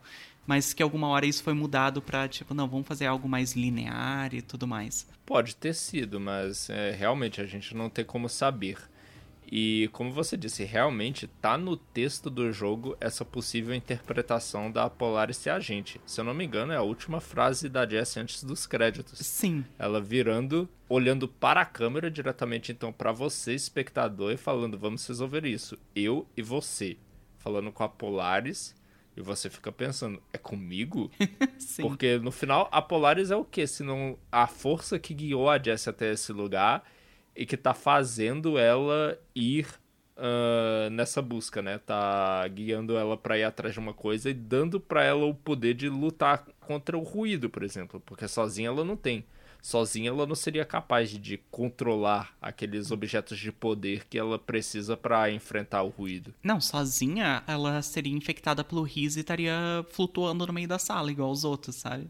É, realmente eu concordo muito assim com a leitura de que a Polaris tem um pouquinho a ver com a gente. Ela pode ser, pelo menos, lida alegoricamente como o jogador. Sim.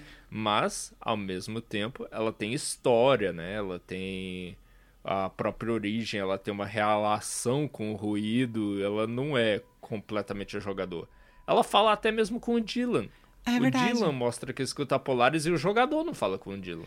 É verdade. Então não pode ser só isso é uma das interpretações, mas ela é muitas coisas. É, eu acho que eles querem puxar esse paralelo, mas eles nunca chegam a quebrar a quarta parede, assim. Nunca chega a ser algo canon, sabe? Textual. Uhum. É, é, mais para ficar uma alegoria mesmo, de olha, tem uma entidade controlando a, a Jessie como a gente é uma entidade controlando o personagem no jogo. É, eles deixam mais no subtexto, mais na insinuação e não chegam a confirmar, porque não teria como confirmar, eles teriam que reescrever várias coisas sobre como aconteceram para fazer sentido que você fosse. Não é igual Undertale. Undertale ele funciona melhor quando você descobre que certa entidade é você jogador. Exatamente. É, Undertale é sobre Control isso. não né? funcionaria, algumas coisas não fariam sentido. Eu acho que a gente já falou a maior parte que a gente passaria agora, que o próximo capítulo seria a, você encontrar o Tomasi, Uhum. que é um cu. No caminho pra chegar na manutenção e, se eu não me engano, encontrar o Arish pela primeira vez, que é um NPC que eu considero muito apagado. Não lembro muito do Arish, não. Eu gosto dele, porque ele é um cara muito simpático. Ele parece muito tipo, ah, o escoteiro que tá tentando fazer um bom trabalho mesmo na merda, sabe? É, todo mundo é muito isso. Inclusive, eu lembro que você tinha falado que ninguém parece estar levando a sério o que tá acontecendo, levando com a seriedade que precisa, mas eu fico pensando, não, essas pessoas aí já já já são acostumadas com coisas paranormais muito estranhas acontecendo. Eles hum, veem esse ataque do ruído, eles falam, é realmente a pior coisa que a gente já viveu. Mas eles já viveram outras coisas bizarras antes. E, e é muito isso também, né? Quando eu falei que elas não ligavam muito, é, é por causa disso. Parece que é uma terça-feira. Sabe? É o dia de trabalho Uhum. novo, assim. Tipo, ah, beleza, tá acontecendo uma merda, vamos, vamos lidar. Parece que todo mundo tá anestesiado com isso, assim, já. Tipo, ah, beleza, aconteceu uma merda gigante aqui, mas a gente lida e sexta-feira a gente tá aqui de novo pra trabalhar. Pô, exatamente. Tanto que eles passam assim as informações pra Jessie o melhor que eles podem. Às vezes as coisas não fazem muito sentido, mas tudo bem. Igual a Pope fala, a primeira coisa que ela fala quando a gente chega lá e salva ela é. Vai lá na linha direta, pô, pra você poder ouvir melhor o Trent, porque a linha direta aparentemente te deixa falar com os mortos. E segunda-feira. Vai falar com, com o conselho e com os mortos, isso aí. É, não, é. A Jessie vai lá, pega a linha direta e depois ela vai lá na manutenção pra tentar impedir o lugar de explodir. Porque aparentemente, se ela não fizer alguma coisa na manutenção, vai explodir ou coisa assim. É por causa que o Riz tá, tá quebrando a, a parte lá que gera energia pra casa e realmente vai explodir porque tá sobreaquecendo. É, mas eu vou dizer que eu não sigo muito ponto a ponto essa história, porque é bem videogame, né? São várias desculpas pra você fazer uma fast quest ali, uma fast quest lá. É ele mandando você fazer as coisas, né? O que eu acho interessante, porque assim, a Jessie tem o cargo de diretora. E todo mundo fala, nossa, é a diretora do The Bureau, né? Do, do FDC. Haha, aham. Todo mundo menos uma pessoa, sei que você vai chegar É, nisso. menos o Ati. O Ati te trata como se. Ah, você é assistente de, de zelador. E, e você. É isso, basicamente. Você tá andando pela casa, consertando as coisas para que ela volte a funcionar. Porque o Ati quer tirar umas férias. E ele não pode fazer Sim. isso por você. Não, é minha nossa, é literalmente isso. Ele fala pra você desde o início do jogo: ah, você tá aqui então pra entrevista de emprego pra ser assistente. Exato. Vamos ver como você se faz, se sai, sabe? Ele tá, ele tá te julgando, inclusive. Sim. E parece assim que as pessoas que estão lá dentro da casa que fazem parte do FBC. Elas se acham superiores, assim, no sentido que, tipo, não, a gente é o diretor, a gente é parte do governo e tal, a gente tá no controle. Mas quem realmente sabe o que tá acontecendo ali é o Ati. Quem é, é realmente que lida com a casa e sabe o que tá acontecendo é o Ati. Eu acho que o Ati é uma manifestação da casa. Pois é. E sobre isso, hein? O que, que é o Ati? O que que eu acho? Eu acho realmente que ele é uma manifestação da casa. É a casa tentando se comunicar com as pessoas assumindo a forma humana, sabe? Aham. Mas como ela não é uma entidade humana, ela não faz muito bem. Justo. É, eu, eu não sei se ele é uma manifestação, eu vejo ele mais como, tipo. Ah, é uma entidade que nasceu com a casa e tá lá pra cuidar da casa, sabe? É, ao mesmo tempo parte dela e ao mesmo tempo separado, assim. Porque ele vai tirar férias, ele tem amigos fora, que é o pessoal do Old Gods of Asgard, que é da banda lá do Alan Wake. Mas ele é ele realmente é quem tá no controle ali, né? Só que ele não, exer ele não exerce esse controle, ele tá lá pra manutenção, literalmente. Não, é exatamente por isso eu acho que, que ele é uma manifestação da casa, que é a casa tentando ser um pouquinho mais humana, e sim a casa, por meio do Ati, pode ser amiga dos Old Gods of Asgard, eu acho que isso não atrapalha a minha teoria. Tem problemas que tá além do escopo dela resolver. Apare... Porque se ela pudesse, eu acho que ela poderia, mas eu acho que a casa não pode pegar e interagir com os objetos de poder. Precisa de alguma coisa que só o ser humano consegue pra interagir pra eles resolverem, né? Sim. Eles precisam, a casa precisa da ajuda da assistente dela, a Jessie. Aham. Aliás, é uma teoria que eu tenho que é quase confirmada pelo jogo, na verdade, assim. Que a casa é a Yggdrasil, né? É a árvore. Porque ela é essa coisa que tá firmada em vários mundos, ela dá acesso em vários mundos como se fossem galhos. E ela tá ali desde sempre, sabe? Tanto que a fundação dela é como se fosse raiz na terra. Já apareciam para mim isso antes no jogo base, na primeira vez que a gente aparece lá, e no DLC eu acho que. Aliás, não, não é do DLC, tem uma hora que você tá andando lá no jogo base mesmo, e os pilares que estão lá viram, viram raízes, né? Ficam uma. Sobrepostos raízes neles. Aham. Uhum. Então eu acho que realmente a casa é esse tronco central que não interage com esses objetos de poder, mas ele dá ligação para esses objetos de poder. É, é, a, é, o local onde de várias portas que você pode chegar em qualquer local. Eu não sei se ela permite esse tipo de transporte, principalmente não entre os multiversos, mas parece que ela mantém o mundo o mundo sustentado mesmo. Sim. É porque quando eu penso em transporte, eu penso muito no retroprojetor. Ah, sim, é que o retroprojetor é basicamente um teleporte, né? Você abre um buraco. É um teleporte para outras realidades, eu imagino. Outras dimensões, assim, separadas da nossa. De outra forma. O da, o da casa, eu sinto que é, tipo, literalmente galhos. Você tem que percorrer ela e talvez você encontre um caminho para outro, outro lugar, sabe? E de vez em quando vai crescer um galho novo para um lugar novo, que fez conexão. Eu acho que talvez isso funcionaria na nossa realidade, dentro do nosso mundo, sabe? Dentro da nossa Midgard, nesse caso. Uhum mas não daria acesso às outras dimensões da mesma maneira como o retroprojetor daria. Justo. Aliás, eu acho que a Terra é só mais um desses galhos, sabe?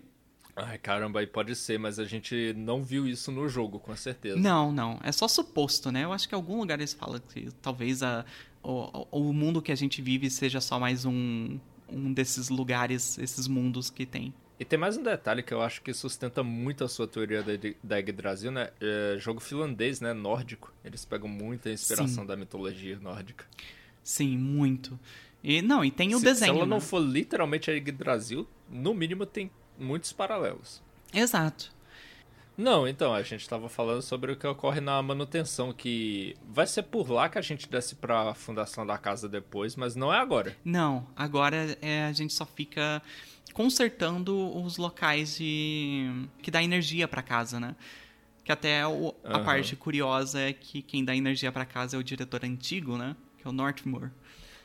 É verdade, que é uma das coisas que só é faladas em vídeos que você só acessa se você for lá no menu e clicar na linha direta. Exatamente. Que a coisa é que esse Northmore é, foi o primeiro diretor da casa da casa mais antiga, como a gente conhece hoje, né? Teve diretores do FBC anterior, mas quando o pessoal se estabeleceu na casa mais antiga para fazer o QG deles, é, foi ele que virou o diretor ali. Isso é contado no DLC do Fundação. E ele foi o primeiro que conversou com o, The Board, né, com o conselho, e teve contato com os objetos de poder. Só que ele ficou meio maluco, e ele achava que ele era meio que, tipo, escolhido, assim, por falar com o conselho. E ele era meio estressado também. E um dos objetos de poder que ele pegou foi o que dá pirotecnia para ele, né? Ele conseguia criar fogo.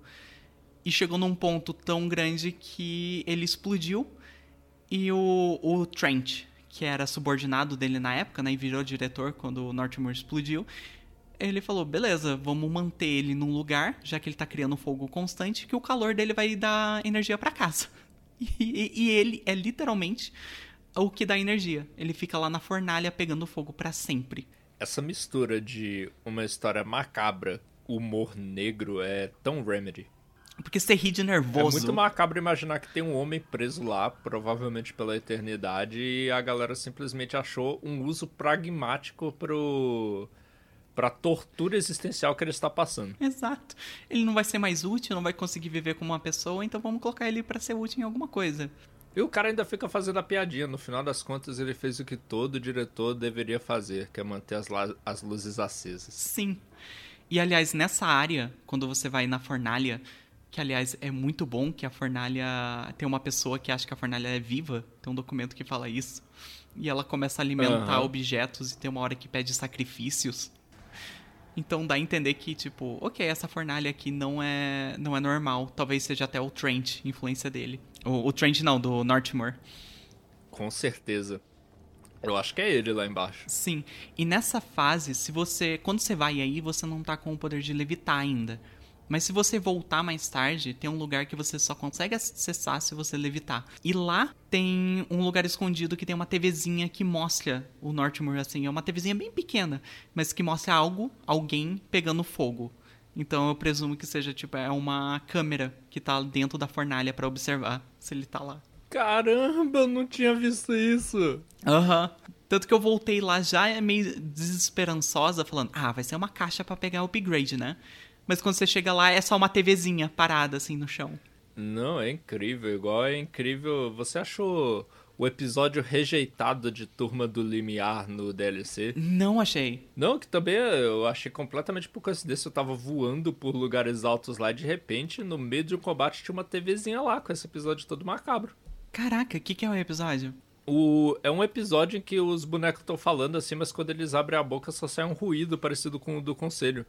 Tá Caramba. numa daquelas falhas da fundação que o plano astral parece que tá aparecendo lá, né? O plano do conselho.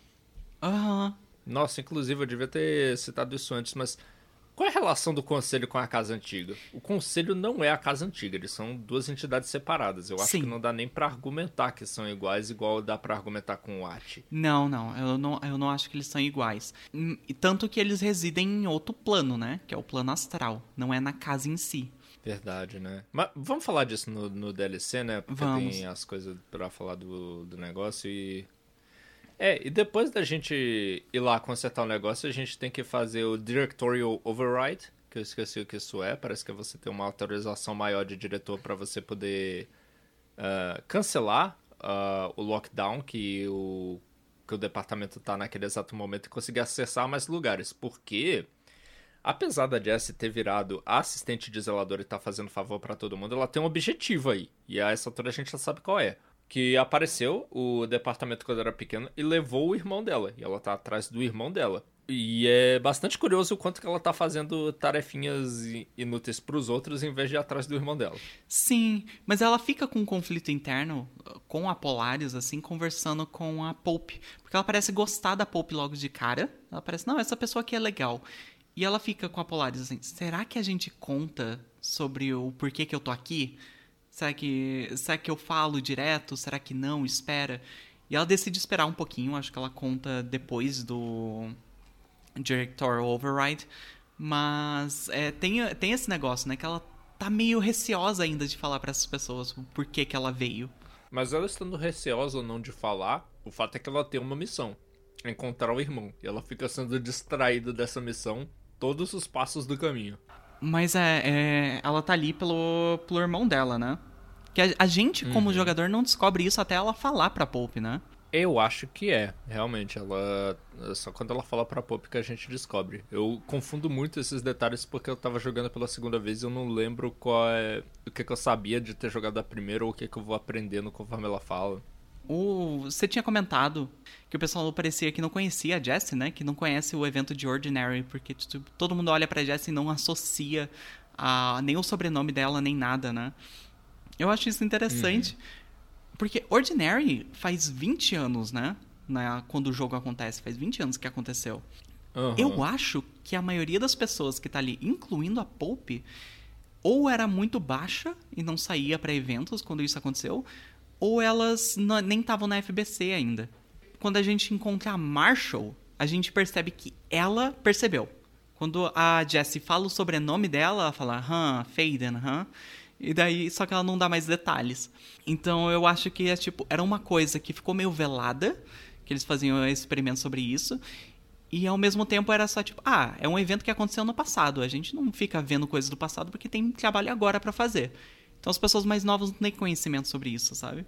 É, não, pode ser muito que as pessoas mais novas não têm conhecimento sobre isso. Eu acho que isso ajuda a estabelecer que o lugar é bem setorizado, né? Tem documentos censurados, não é à toa que tem coisas que acontecem lá dentro do departamento que só quem precisa saber sabe. Eu uhum. achava muito estranho a Jessie não ser reconhecida, não só por causa do incidente em Ordinary, mas por causa do fato de que o Dylan estava lá naquele momento e existia o programa de candidato prioritário a diretor. É, isso é verdade, existia. Era isso que eu achava estranho. O programa estava ligado, ele estava acontecendo, o tempo inteiro. Então eu achava muito estranho quando ninguém sabia. Nem, por exemplo, a Emily, a Emily Pope, que é assistente do Dr. Darling. Mas eu acho que ainda faz sentido ela não saber, porque claramente o Dr. Darling mantinha os segredos das pessoas. Mantinha. Eu acho que dá pra ver muito nessa parte do jogo que a gente chega, que é o Old Boys Club, né? A quest, que você tem que ir atrás da Marshall no setor de pesquisa. E tem muitos documentos no setor de pesquisa que é essa picuinha entre os setores de pesquisa. Tipo, o setor lá que é o negócio sobre a, a, atividade de clarividência, o pessoal fica falando, não, a gente não tá ganhando dinheiro e tal, a gente não tá ganhando recurso da empresa porque eles acham que o nosso trabalho é menor do que o, o que o Darling faz. Então existe muita picuinha entre os setores, assim. É, não, existe. Existe politicagem, coisa e tal, mas é. É por isso que ninguém sabia. No final das contas fazia sentido. Eu fiquei em dúvida se fazia sentido ninguém saber, mas sim, fazia. Eu acho que só o que realmente faria sentido saber é a Pope. A Pope eu acho que ela deveria saber pelo cargo que ela tinha, sabe? Ah, não, mas se ela era só uma assistente do Darling, que de vez em quando aparecia nos vídeos, é... eu entendo ela não saber. Entendo perfeitamente. E essa parte do departamento de pesquisa é muito legal, né? Eu gosto bastante dela, assim. É, é uns lugares diferentes, você vê como é que era um método de trabalho do FBC para pesquisar esses itens. E como todo mundo eles estão lidando com coisa muito à frente do nosso tempo, mas ao mesmo tempo eles não sabem o que diabos eles estão fazendo ali. Tem um documento falando que eles nem sabem como é que as plantas apareceram ali embaixo no departamento de pesquisa. Eles não sabem de onde vieram e como é que elas se mantêm viva. O que é uma subquest, que é o At que traz elas e fica mantendo as plantinhas vivas. E tem que conversar com as plantas, pô, para elas não ficarem sozinhas. Exato. O departamento de pesquisa é bom para mostrar que a ciência é meio débil, assim, às vezes. A gente usa as melhores ferramentas que a gente tem para tentar investigar um fenômeno, mas às vezes simplesmente a gente está tentando medir o comprimento de uma estrada com uma régua de 30 centímetros, sabe? A gente não tem as ferramentas para compreender aquilo que está acontecendo. O departamento é bem isso. Eu aposto que eles são cheios de hipóteses, eles são cheios de teorias sobre como as coisas funcionam deve chegar um dia e a coisa funcionar diferente, eles disseram, é, pô, joga tudo fora. Exatamente. E de repente o que presta é algo que é citado quando chega-se lá no Panopticon, que é onde eles mantêm presos a maioria dos itens que eles apreendem, que é seguir rituais. É descobrir uma série de passos que funcionam para manter aqueles itens sob controle e ficar repetindo religiosamente. Isso não é método científico. Sim, é um negócio meio burocrático até, né? Tipo, ó, se isso tá funcionando, não mexe. A gente continua assim e tá tudo certo. Amanhã a gente recebe pagamento, então a gente não reclama. Exatamente, até porque a prioridade deles é manter o mundo seguro. Não, não sei exatamente isso, mas digamos que é. Então, se eles acharam um jeito de conter esses itens, beleza, não mexe. Para de para de. Tira a mão desse pato de borracha. Tira, não, sai. não, não fica conversando com esse objeto. Não faz isso. Não dá papo pra, pra esse negócio que tá falando, sabe? Não. É, mostra muito como é que era esse dia a dia deles, né? Tipo, o, o melhor documento do jogo que é o cara reclamando que, tipo, ó, oh, eu tinha um post-it na minha sala e do nada ele começou a se multiplicar e agora tá um inferno, só tem post-it. Eu vou fazer home office e qualquer coisa vocês ligam no meu celular, beleza?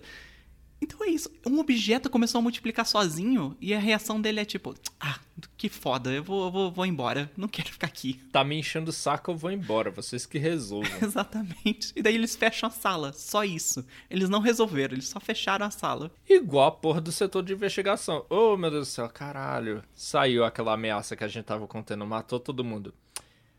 Fecha e joga a chave fora. Exato. Deixa fechado, a gente não entra lá. Tá tudo bem. Aparentemente a casa vai ter quartos infinitos mesmo, a gente não sabe o tamanho dela. Existem grupos de exploração da casa antiga. Sim. Eles não conhecem nem o lugar que eles trabalham.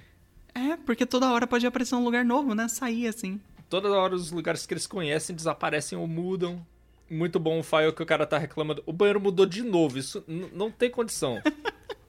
Porra, velho, a gente nem falou do Ocean View. Então, é que é um capítulo pra frente. Beleza, achei que tinha um deles antes da linha direta, eu realmente me esqueço. Ah, não, tem. Pior que tem. Pior que tem um, um para você chegar na linha direta, tem um Ocean View, é verdade. Eu acho que é o primeiro. Tem, porque tem, tem dois tipos de puzzle nesse jogo, é o Ocean View e aquele de você pegar as paradas de, de força e tacar no, no slot. Sim, sim. Ah, não, e tem o, o as senhas que é o, o- aquele cubo que você tem que ficar colocando. Ah, meu Deus, que puzzle que ruim. é só chato. Às vezes o jogo te dá, É chato, é chato. te dá a A, solução. a resposta tá lá do lado, tu só tem que executar. Exato. Às vezes eu só ficava apertando o botão até ele dar, ele chegar na resposta. Eu nem precisava pensar. Uhum, porque ele para, o jogo simplesmente para quando você chegou à resposta e pronto, passou. Aham, exatamente. Se fazer um brute force ali, deu certo. Agora, o Ocean View, o Ocean View é... Mua, amo. Eu amo ele como conceito também. Eu acho que os puzzles lá dentro, no final das contas, também são meio meh. Eles são, realmente. Mas quando você pensar, tem esse lugar que parece todo o hotelzinho beira de estrada, parece o ideal platônico do hotelzinho beira de estrada.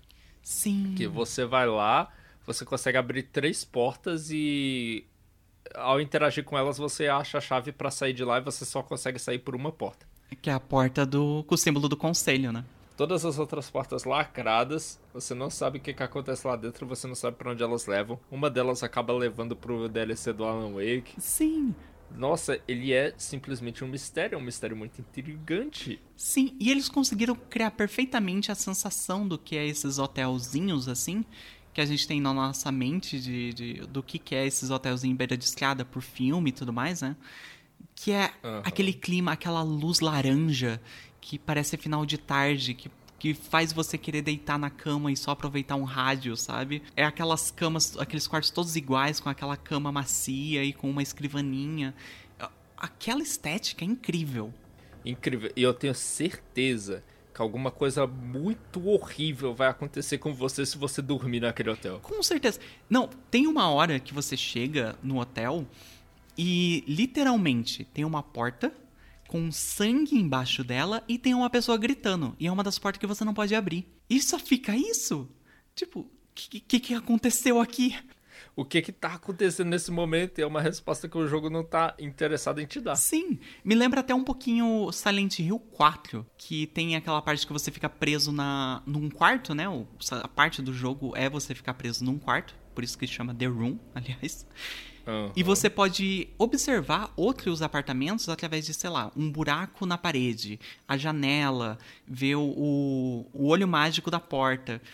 E às vezes aconteciam umas Aham. coisas bizarras, que era tipo, isso aqui deveria ser um ambiente seguro, mas às vezes aparece uma coisa que não é. E me lembrou isso, sabe? Esse o Ocean View Hotel. Porque parece um lugar que você quer ficar, mas tem alguma coisa que te deixa incomodado ficar ali. Aham. É o fato de estar deserto pra início de coisa que faz ele parecer um ambiente liminar, né? Aham. A música que tá sempre tocando você nem consegue desligar, eu não sei. A música é muito calminha, mas mesmo assim te deixa com uma sensação de estranheza. Eu não consigo colocar em palavras o quão estranho o Ocean View é e o quão legal isso torna aquele lugar. Sim. Não, e acontece umas coisas de vez em quando, tipo aquele casal que aparece na porta do lado de fora. E ele pergunta. Ah, é "Oh, que eles têm uma conversa, eu não vi eles nessa playthrough. Não viu? Porque aparece um Não casal. vi, eu vi na minha primeira em 2019. É, eles batem na porta falando, ô, tem alguém aí? A gente quer se hospedar. E daí a mulher que tá com, com o cara lá fala, ah, não tem ninguém, vamos parar no próximo. E eles vão embora. Quer dizer que, tipo, tem algum lugar nesse planeta Terra que esse lugar tá, sabe?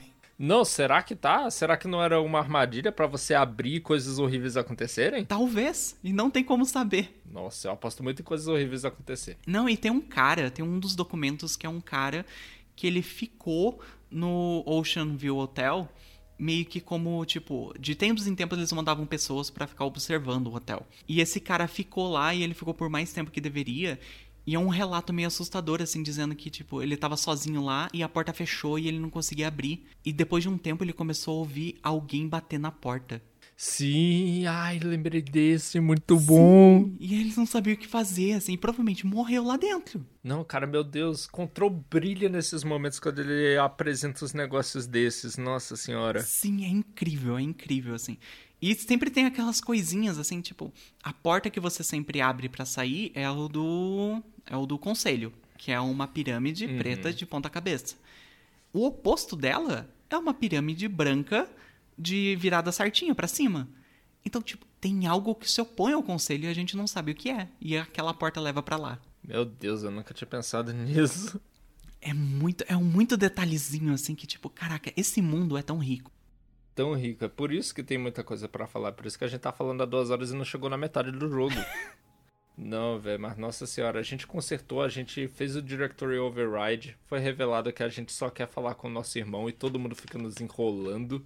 Aham. E agora que a gente vai pro Panopticon, que é lá perto que ele vai estar, tá, né? Mas tem uma coisa que eu quero perguntar antes pra você. Porque antes de Panopticon, a gente chega na área do, de pesquisa e a gente tem que fazer um puzzle lá.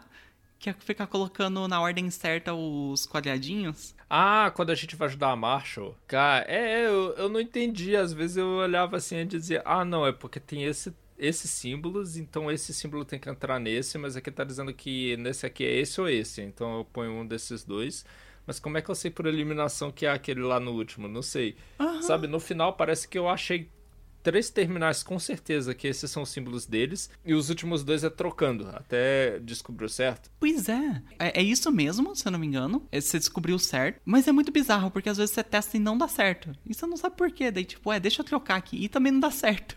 Parece que é meio mágica aquele negócio. É, velho, caramba. E quando a gente encontra a Marshall, tava aqui que a Jessie cita que acha estranho a Marshall parecer não afetada pelas coisas estranhas que estão rolando. O que eu achei uma um comentário meio estranho da Jessie, porque na real todo mundo Sim. parece não muito afetado pelas coisas zoadas que estão rolando. Eu acho só porque a Marshall é meio imponente, sabe? E ela conhece a Jessie, assim, reconhece pelo menos, né? Não conhece. Ah, é verdade, verdade. Os outros só estão meio tipo, ah, tô fazendo nosso trabalho aqui. Eu acho que é por isso que ela notou essa diferença. Pois é, e a Marshall enrola a Jessie, porque ela sabe, mas ela não conta. Ela diz, nos ajuda primeiro. Provavelmente a Marshall tava assustada que, sei lá, depois que ela descobre o que, que a gente fez com o irmão dela, essa, essa mulher não vai querer saber de nada com a gente. Vai metralhar a gente. É, não, ela tá atacando pedra com a mente. Porra, fudeu. É, parabéns pra poker face dela, que ela continua passando um ar de muita segurança, Sim. apesar do que tá acontecendo. Mas, porra, eu gosto muito da Marshall também porque ela é a personagem mais velha que tem no jogo, assim, que a gente sabe, né? Ela passa essa coisa meio de sabedoria, tipo, ah, eu sei o que tá acontecendo, vamos lidar com isso aqui. Porque realmente ela passou por três diretores, né? Ela trabalhava na época do Northmore, Verdade. ela virou a chefe da segurança no, no Trent e ela trabalhou um pouquinho enquanto você tava ali. Então era um- ela tá muito Aham. tempo na FBC. Sim, e viva, né? Porque o que não falta é a oportunidade de morrer. Exatamente, principalmente lidando com segurança. E depois que você ajuda ela, você vai lá e desce naquele. naquela mina, a pedreira de pedra negra, nota 10, que a galera fica lá simplesmente coletando esse material. Ah, por quê? Porque a gente descobriu que ele é muito bom em repelir, assim, as coisas sobrenaturais, né? Sim, a gente coloca pra não ter interferência, né? É, é um pouquinho É. de sanidade nesse mundo louco e caótico do Control. Não, que sanidade, tem nada de sanidade. Tem documento que o cara reclama, ah, velho, a gente precisa de mais broca de diamante que tá quebrando na porra dessa pedra. A pedra é mais resistente que diamante. Sim. E o local que você pega ela também, né? Tipo, é literalmente uma pedreira, mas tá sempre de noite e tem estrelas no céu. Eu fico pensando se ninguém tentou mapear aquele céu. Tem um lugarzinho igualzinho a esse no Elden Ring, que é Siofra, que quando eu desci em Siofra pela primeira vez, a primeira coisa que eu pensei foi, ih, olá, Black Rock Quarry. Vai ter gente dando um asinha ali no cantinho também. oh, meu Deus do céu, teve esse file, né? Tem. Os caras morreram, ou sei lá.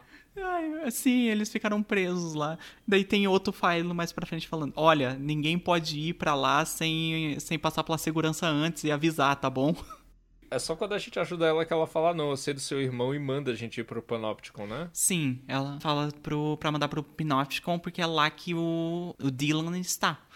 Né? Ele tá preso lá na área mais alta do Pinopticon. Que era, aparentemente eles mantinham o projeto do candidato prioritário, né? Que a gente não sabe ainda, mas vai ser pessoas que têm o potencial de substituir o diretor. Porque para você ser o diretor não pode ser uma pessoa comum. Você tem que ser alguém que seja capaz de atrelar a si esses objetos de poder que o diretor manipula. Exatamente. O Dylan foi o primeiro que eles conseguiram pegar e estudar, né? Tipo, a Jessie é uma também, mas eles meio que deixaram ela de lado porque parecia que ela não tinha muito potencial. Não, é que no início eles tentaram pegar ela, saiu correndo, e depois eles disseram: ah, não, deixa pra lá.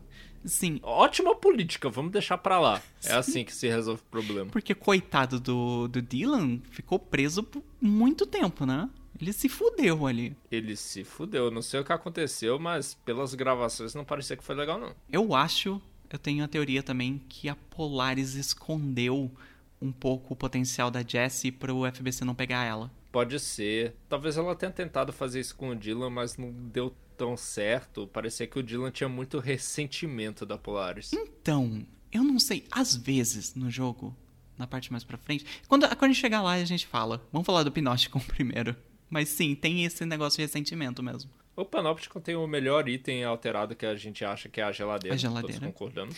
E tem o personagem mais socável. Nesse jogo, ele é muito chato, mas na DLC do Alan Wake ele é maravilhoso. Que é o, o Langston, né? Ai, quando ele começou a falar, eu desliguei a DLC. Mas é muito bom, porque ele é só um cara meio bosta, assim, que tem uns interesses meio chato. E ele não para de falar. Não, velho, caraca, o negócio é que a incompetência dele matou gente, literalmente. Isso é. Oh, esqueci o cara na geladeira. Filho da puta, velho. Deixa eu lembrar uma coisa, não pode piscar olhando pra geladeira, né? Isso, não pode piscar. Mas tu pode controladamente fechar um olho apenas, aí deixar o outro aberto, aí abrir, aí depois fecha o outro. Eu acho que é assim que o cara tava vivo, né? Exato. É a única maneira que eu consigo pensar que o cara sobreviveu tanto tempo. É, Não precisa de muito controle, porque realmente piscada é completamente involuntária. Exatamente, depois de uma hora ali, se ferrou. Panopticon eu acho que é, um- é muito interessante porque é onde você vê a parte mais SCP do jogo, né? Aham, é o arquivo deles, né? O arquivo das coisas paranormais. São os SCPs número X que eles têm.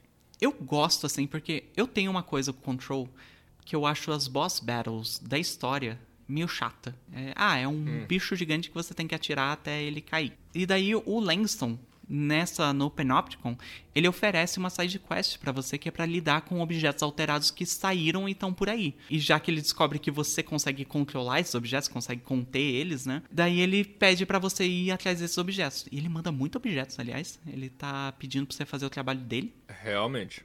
Eu não fiz. Mas eu gosto que o- o jogo pega um pouquinho do que eu queria que ele fizesse mais.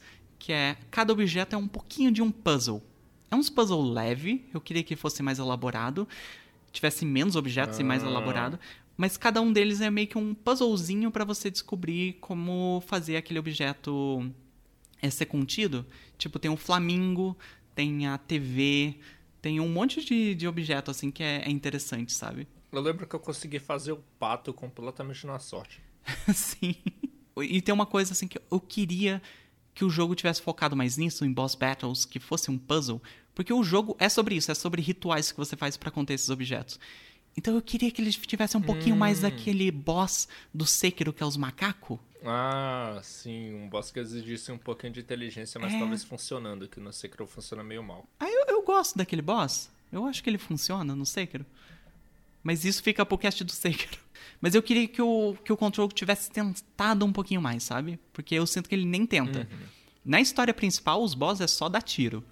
É nessas side quest que tem um pouquinho de puzzle, assim. É, é, tipo, eu gosto desses puzzles pra pensar que talvez dar tiro nas coisas não seja a única solução que existe, né? Porque a Jess resolve muita coisa dando tiro. Sim. E o lore era meio isso, né? Que dar tiro é o menos importante. Mas aí quando você vai pro gameplay, é, você dá tiro. É, pô, eu lembro que na primeira playthrough minha eu fiz, por exemplo, a do a das Dead Letters, que são as cartas mortas, eu acho, Aham. em português. Aquele eu fiz, era só meio que perseguir, né, e pegar elas Sim. em tempo. Interessante, interessante, mas podia ter mais, podia ter mais variedade, isso sim, concordo. Pois é, e eu sinto que a maioria tem um pouquinho de puzzle, mas não vai no, no ponto certo, sabe? Poderia ter menos objetos, assim, tipo, em vez de seis objetos, que eu acho que ele dá oito, na verdade, pra você. Que ele dá quatro, depois vai lá e ele dá mais quatro. Podia ter só quatro e eles terem, serem mais elaborados, assim. É, e podia brincar mais com o visual, porque o Control faz coisas maneiríssimas com o visual dele. Por Sim. exemplo, o que a gente vai fazer na quest principal no Panopticon é pegar a TV que se soltou. Quer dizer, tu foi ver o Dylan, mas novamente a Jessie foi distraída por uma side quest. E a TV é a TV do Persona 4, né? Ela fica lá passando o canal da meia-noite o tempo inteiro. Ah, é isso. E tem uma hora que você entra nela naquele corredor que dobra todo, é maneiro, é simplesmente gostoso de ver. E é legal de ver assim que ele dobra todo, daí você passa por todos os negócios, chega na TV e você pega E você vê que ele fez a mudança no mundo mesmo, né? Eu achei que ia voltar ao normal. Não, ficou daquele jeito o corredor. Sim, ficou daquele jeito para sempre. É assim, é daquele jeito agora. Sim, é muito bom. E eu acho que a parte da metade pra frente do jogo ele pega mais nesse visual, assim. Ele, ele faz umas coisas mais interessantes. É, velho. E a gente pega a TV para finalmente desbloquear a levitação. Poder super legal, a gente já falou sobre ele.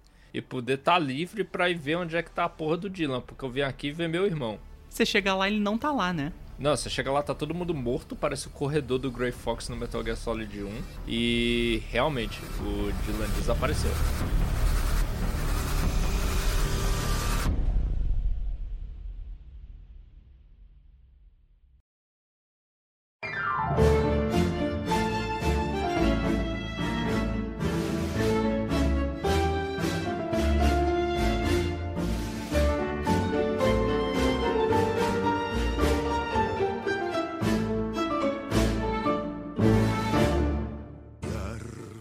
Ok, então finalmente chegou o momento da Jessie encontrar o Dylan.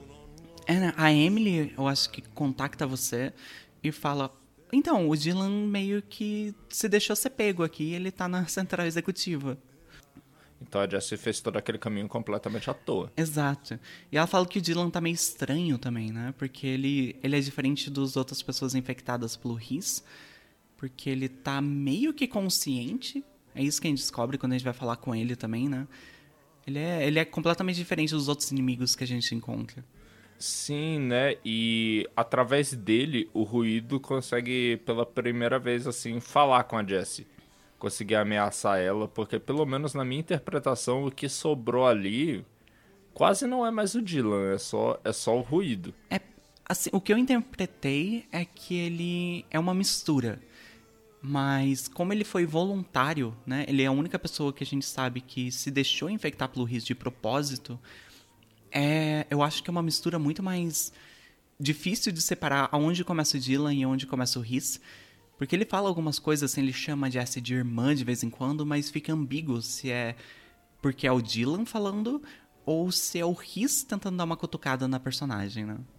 Ah, para mim sempre pareceu um pouquinho mais uma provocação. O ruído nem sabe direito como fazer essas provocações. Tem horas que ele chama de a irmã do Dylan, fala em terceira pessoa, e outras horas que cai de volta para primeira, mas eu não acho que é sincero.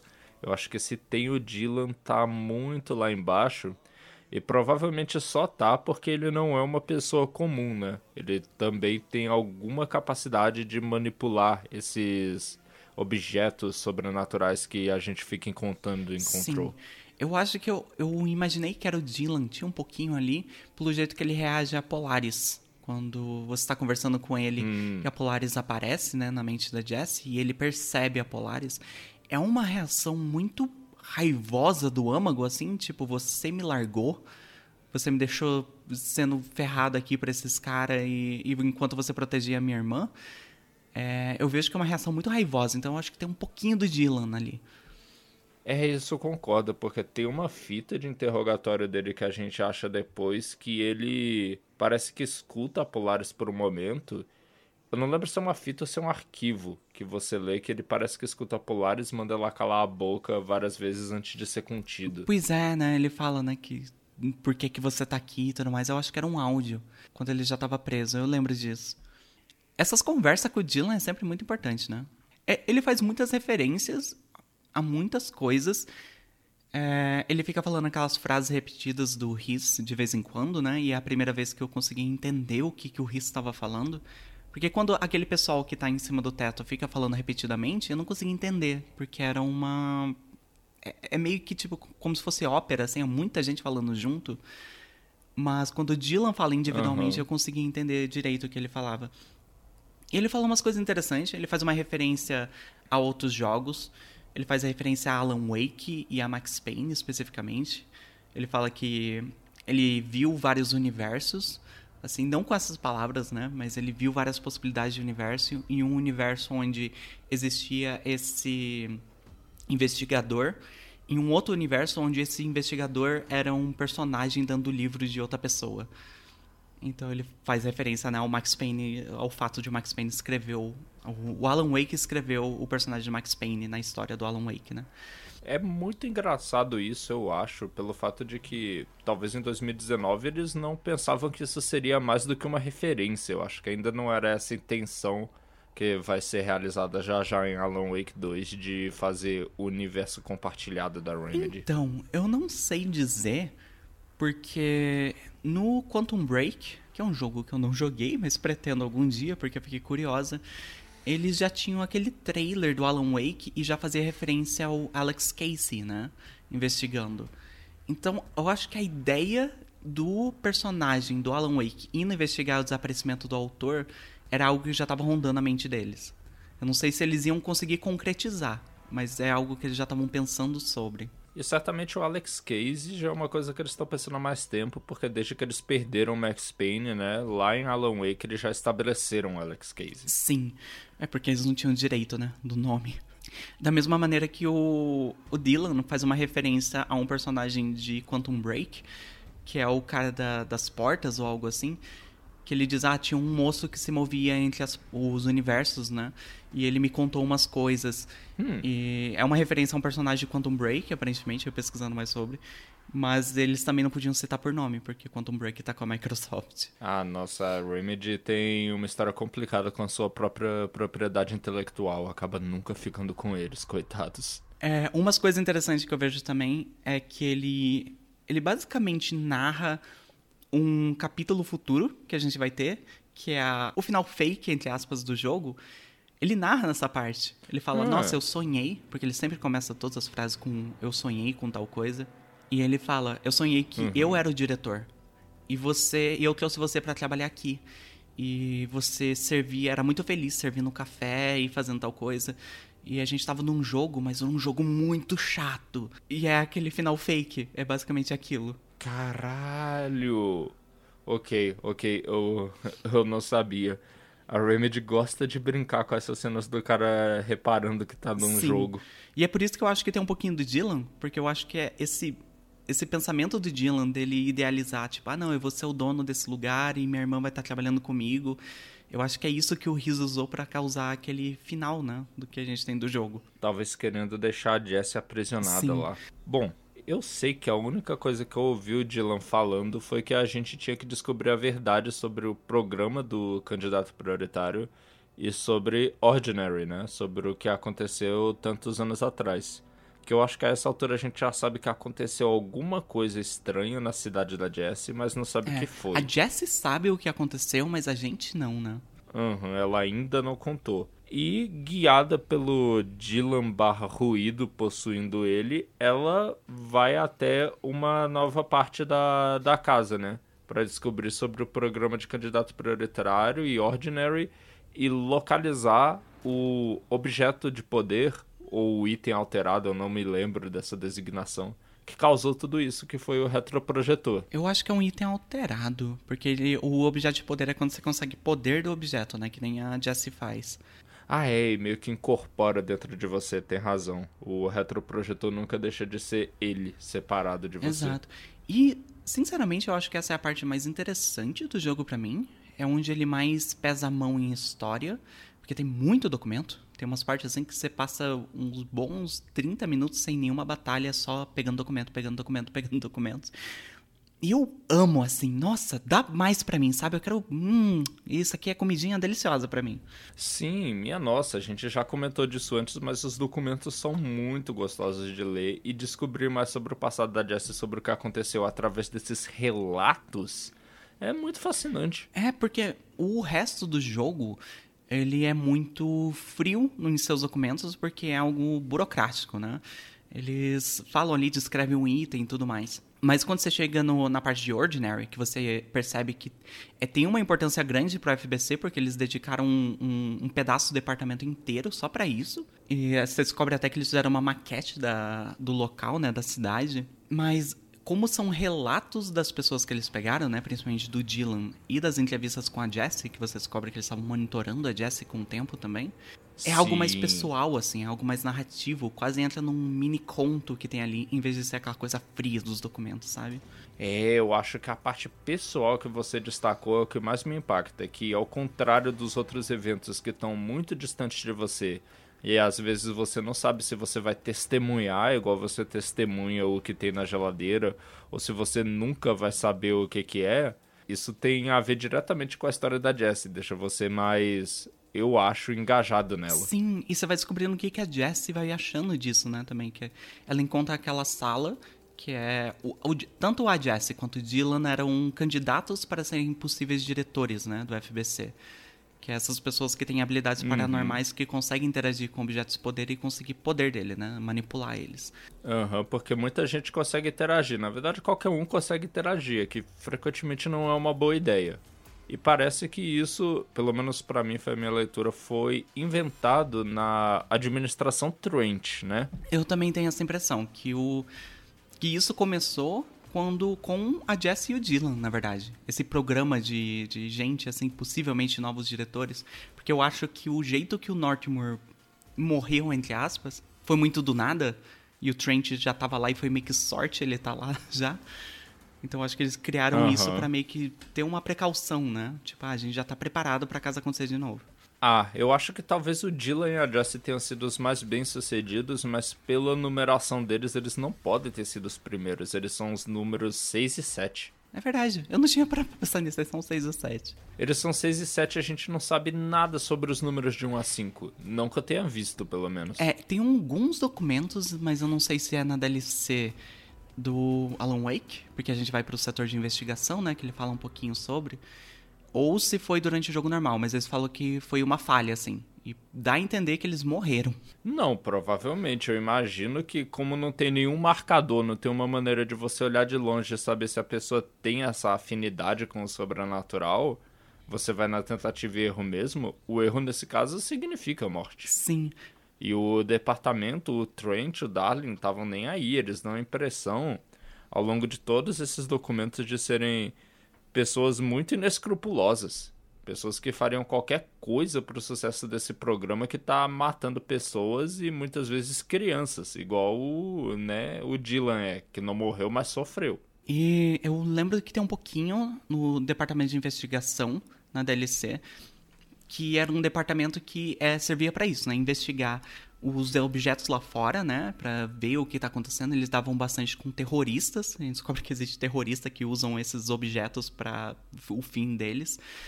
E também investigar coisa interna do FBC.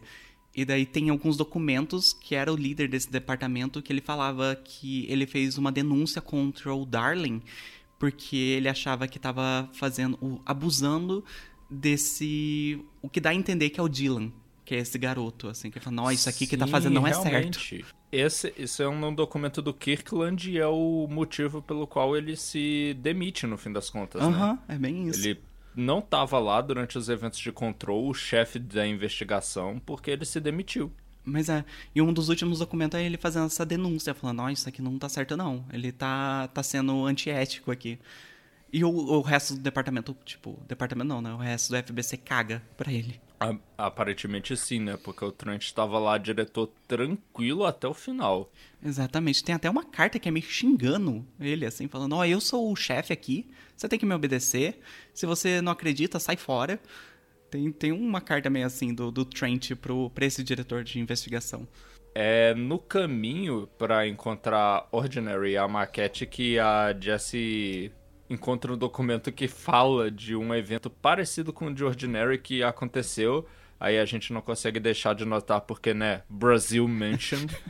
Aconteceu numa cidadezinha brasileira que os caras chamam de Roer Verde, que, obviamente, eu li aquela porra de kkk, Roer, essa palavra nem existe, os caras não sabem nem inventar o nome de uma cidade. Que é isso, né? Parece, parece que é espanhol, né? Assim, que, que, porra é essa? Parece que eles não sabem o que é português. É, daí eu fiquei. E é um daqueles programas de rádio, né? Que as pessoas ligam pra falar de coisas estranhas que aconteceram com elas. Que a gente descobre que o FBC usava isso pra meio que peneirar pra ver se investigar se era um evento de verdade ou se era só pessoa maluca falando coisa. Aham, uhum, aham. Uhum. E eu tive a mesma reação que você. A gente tava em live, né? live não, né? A gente tava junto jogando. E realmente, tipo, não, velho, não pode. E principalmente que eles citam, ah, aconteceu em, sei lá, 1900 e o governo falou que eram que eram guerrilheiros e é por isso que as pessoas sumiram da cidade. Porque o negócio é que 600 pessoas sumiram. Eu falei, não, que isso? Rua Verde, que porra é essa? Daí eu fui pesquisar e é verdade. Aconteceu mesmo. Era uma cidade que, quando encontraram, uhum. é, todas as pessoas sumiram e tinha é como se as pessoas saíram às pressas porque tinham comida estragando em cima das mesas e ar, tinha balas, é, marcas de balas em vários lugares, mas não mostrava de onde vinham os tiros, não tinha arma largada por aí, e nenhum corpo. E as pessoas ficaram sem saber o que aconteceu. Até o governo falou: ah, pode ter sido ataque de guerrilheiro que estava ali perto, mas a gente não sabe. É, a gente não sabe, eles pegam esse evento da vida real e transformaram num evento sobrenatural. Que nem o departamento sabe o que aconteceu no fim das contas. Sim. É igual a situação de Havana, que tá num documento que a gente encontra muito mais cedo no jogo, que eles falam, ah, teve um ataque sônico à embaixada, quer dizer, pelo menos essa foi a versão que nós contamos e o pessoal acreditou mesmo. Mas na verdade era um item alterado que, que tinha lá na embaixada. Que era uma coisa que tinha acontecido muito recentemente, nos anos 2000, na embaixada norte-americana em Havana. Cara, eu lembro dessa história de ter ouvido. As pessoas escutaram um ruído, né? E um monte de gente reportou que escutou esse barulho, mas ninguém sabia de onde vinha. E que ele deixava as pessoas mal, deixava elas tontas, deixava se sentindo mal, sabe? É, e a embaixada acabou sendo, na vida real, é... ela acabou sendo evacuada por causa disso. Caralho. Eu adoro essas pequenas coisas do jogo, assim, que é tipo, a gente acha que não é verdade e de repente, pá, tá aqui, ó. É uma história que aconteceu, a gente só deu uma embelezada do nosso lore aqui. Sim, que são eventos reais e, porra, velho, é muito interessante, uma boa maneira de conhecer o mundo. É. Mas, passando pelo jogo, a Jessie vai indo em direção à Ordinário, ela descobre que tem uma seção gigantesca, como você disse antes, que tem uma maquete inteira da cidade com um círculos concêntricos pintados mostrando basicamente teve um evento que partiu daqui desse ponto e afetou a cidade toda. Sim. A verdade aparentemente foi que os adultos sumiram, né? É, foi toda uma série de coisas assim. Se você for lendo, é, é, totalmente Stephen King aquela parte assim. É é bizarro, porque é através dos olhos das crianças, né? Que é, é a Jessie e o Dylan criança fazendo esse relato para FBC quando eles apareceram, falando como que foi os eventos, assim. Tudo começou quando eles encontraram no lixão o, o retroprojetor, né? Junto com os slides. Aparentemente slides que eles, as transparências que eles colocavam lá dentro do retroprojetor e abriam janelas para outras dimensões. E eles, como criança sem noção, gostavam de brincar lá dentro. Sim. Cara, é, é maravilhoso essa parte, assim. Porque é muito imaginativo. Você pensar quantos slides eles tinham, tinha lugar que eles foram que a gente nem sabe. Porque eles não relataram, sabe? Os que eles relatam é a o lugar que derrete, que fica meio derretido e tem as flores que ficam com um cheiro meio inebriante, que é onde o menino Eu vira o cachorro. É a planície que eles chamam. Isso. Que o menino vira um cachorro derretido depois, por ficar muito tempo naquele lugar. Que é tipo, meu Deus. Sim, meu Deus do céu. A caverna da não-mãe? Porra é essa? Assim, imediatamente eu lembrei da Bruce Mother do, do Dragon Age Origins, que era meio que isso, assim, que era, tipo, era, era uma pessoa que virou esse bicho que criava mais monstros, sabe? Um negócio meio nojento. Eu imaginei isso, assim, é, é um monstro que tá alimentando crianças com leite. É, meu Deus do céu, é meio. É, é muito tenebroso. E eles viram meio macacos, né? Quando eles tomam leite, ela relata assim. Sim, é, eles chamam com palavras infantis, né? Porque os meninos não têm vocabulário para descrever direito o que, que tá acontecendo. Sim. Eu imagino que as crianças viraram criaturas bestiais que perderam completamente a, a razão. Sim. Eu, o negócio dos adultos é porque uma dessas crianças que estavam lá era meio bully, assim, e começaram a interagir com a não-mãe e ficaram cada vez mais Aham. agressivos até o ponto que uma da, eles mataram o professor deles na escola, né? Foi um negócio meio sangue frio, assim. Sim, nossa senhora, é muito filme de terror. É, e daí quando a polícia vem e a Jessie conta tudo, os adultos não acreditam. E daí na manhã seguinte não existe mais adultos. Quando isso acontece, a gente não sabe qual é a ordem dos eventos, a gente não sabe se tem uma hora que o menino transformado em cachorro derretido salva eles, foi antes ou depois dos adultos desaparecerem e tudo. Mas o fato é que todo mundo desapareceu, a Jessie e o Dylan já encontraram provavelmente a Polaris e a Jessie toma a decisão de pegar a maioria dessas transparências e tacar fogo. Sim. Eu fiquei na dúvida se ela tacou fogo com as crianças que viraram aqueles objetos, aqueles bichos bestial. Se ela queimou com eles dentro do- dos projetores. Se tipo, meio que queimou a saída deles, sabe? Eu acho que talvez ela queimou a saída, porque se pá era o que eu faria. Sim, porque os, é, todas o- essas crianças têm um documento, né? Eles falam, olha, criança tal aconteceu tal coisa. Essas crianças que eram, é, que fizeram esses bullying, que ficaram agressivas depois, todas elas estavam marcadas como deceased. Tipo, morreram. A gente não sabe o que Sim. aconteceu, porque eles não pegaram, o FBC não pegou essas crianças. O próprio menino que era o cachorro derretido tá lá como presumido morto, né? É, ele desapareceu, Eles não né? têm certeza. Eles não têm certeza. Tem o nome de alguma criança que eu esqueci e tá escrito lá depois dela. Não existe uma criança com esse nome na cidade de Ordinary. Aham, tem uma que desapareceu da história, assim. Tipo, como? Onde tá essa criança? Eu não sei se ela não existiu ou se foi uma criança que saiu de algum dos, das transparências e começou a viver como uma criança, só que não era. Né? E ainda tá solta, não sei. Caraca, é muito, muito bom essa parte. Nossa. Assim, me faz querer às vezes, porque eu tava investida lendo esses documentos, de repente, pá, apareciam uns riscos pra me matar. Eu falo, porra, não, deixa eu continuar lendo os documentos. Ah, pior que nessa parte eu posso elogiar pelo menos o ritmo da aparição dos riscos, que eles só aparecem em, lu- em lugares que são legais, na minha opinião. Eu tava andando lá pela maquete de Ordinary, vendo os detalhes, conhecendo a cidade, pensando, uou, caramba, que trabalho que eles tiveram. E eu lembrava da primeira run que ia ter uma luta aqui, mas não tava chegando, não tava chegando. Eu disse, ah, deve ter sido aleatória. Quando eu fui em direção à porta de saída, a porta fechou na minha cara e começou a luta. Ah, eu lembro. E é uma luta gostosa de se ter, porque a maquete lá, toda destrutível, ela dá, dá gosto de ver os pedaços voando conforme você Sim. taca nos bichos e craveja de balas. Não, você pega pedaços da maquete e usa a telecinese pra atacar nos bichos. É incrível aquela parte. É, não, é muito incrível. E Logo depois, a luta que eu me lembro é quando a Jessie passa da maquete descobre que eles construíram lá a maquete da cidade, né? Que é proporcional, não é do tamanho da cidade.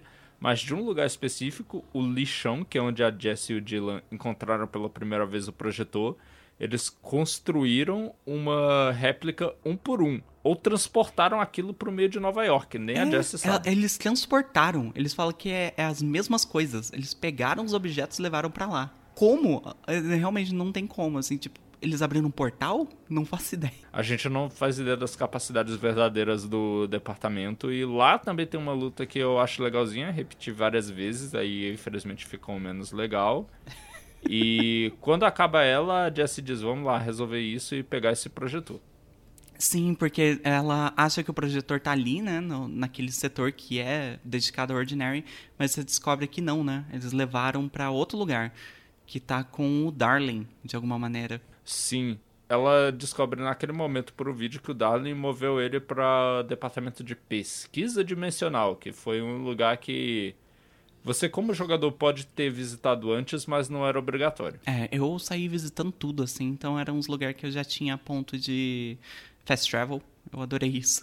Então, você chegou a entrar lá e ficar dando volta no labirinto do cinzeiro e indo pra lugar nenhum.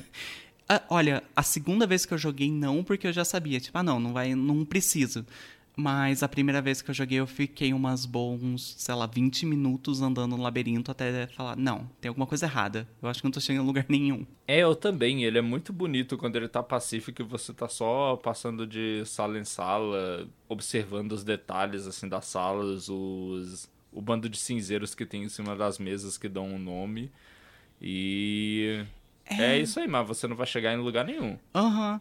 É porque você descobre assim que é tão importante o evento de Ordinary, e principalmente é tão importante o item que eles encontraram lá, que é o retroprojetor, que ele tem essa possibilidade de abrir portas para outros lugares, e o slide que leva para Polaris, né, e o mundo dela estava intacto, o Trent meio que na paranoia falou: "Não, a gente precisa deixar isso num lugar guardado e só pessoas com alto acesso pode pode ir lá". Que era basicamente o Darling e o time dele, né? É, essa era a impressão de que me dava, pelo menos. E depois que a gente atravessa, a gente descobre o zelador também. Como é que o zelador passou aqui? Pergunta-se as pessoas que escreveu aquele documento. Mal sabe Sim, ela. Porque ele aparece tipo, oh, cara, o maluco aqui tá, tá varrendo o chão, como assim? A gente tem que passar por um, literalmente, um labirinto impossível.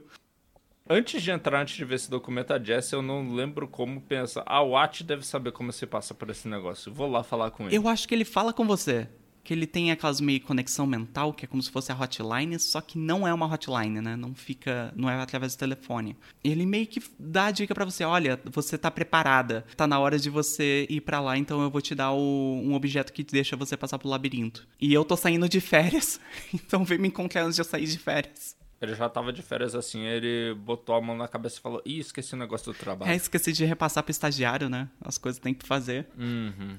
Hum, era pra eu ter deixado esse negócio lá na minha mesa, pô, pra ela pegar depois, a assistente. Ah. Aliás, uma coisa que eu achei muito legal. Se você fizer todas as side quests que o IT te dá, que geralmente é coisa tipo, ah, vai lá lidar com o, o, fungo que tá na casa, porque é o maior inimigo dele, que é tipo uma gosma que fica tapando os canos de água. É, aquilo nem é o fungo, porque tem o fungo mesmo, o molde, que é outra coisa. É... Aquilo é, não sei, é a sujeira, não sei. Esqueci o nome. É, eles chamam de alguma coisa. Mas é uma side quest pequenininha, assim, tipo, lidar com... Ir lá destruir uns objetos no cenário, que são mó chato, porque são ruins de ver. Que daí você ganha uns pontos a mais, assim, para você gastar dando level up. É, se você fizer todas, e antes de ele fazer esse negócio de de tirar férias, você ganha uma roupinha que é uma roupinha de faxineiro, que é muito bom, condiz assim com a história da Jessie, realmente. Ela é assistente faxineira agora, oficialmente. E indo na direção dele, você descobre que ele não tá lá e encontra uma porta nova, porque tem uma entrada pro motel Ocean View lá. Aparentemente ele passou naquele motel no caminho dele para onde ele ia tirar férias. O lugar que a gente vai é, é a fundação da casa, né? Não confundir com a fundação da LC, mas uhum. é o lugar mais baixo da casa que a gente conhece até então. E, o que, que você acha daquele local? um lugar que eu tenho que destacar isso. Na, é, é uma vez no Ocean View que você sai por um lugar diferente. Que você abre a porta do zelador que fica atrás da recepção ah, pra é sair. É verdade. Nossa, eu tinha completamente ignorado isso.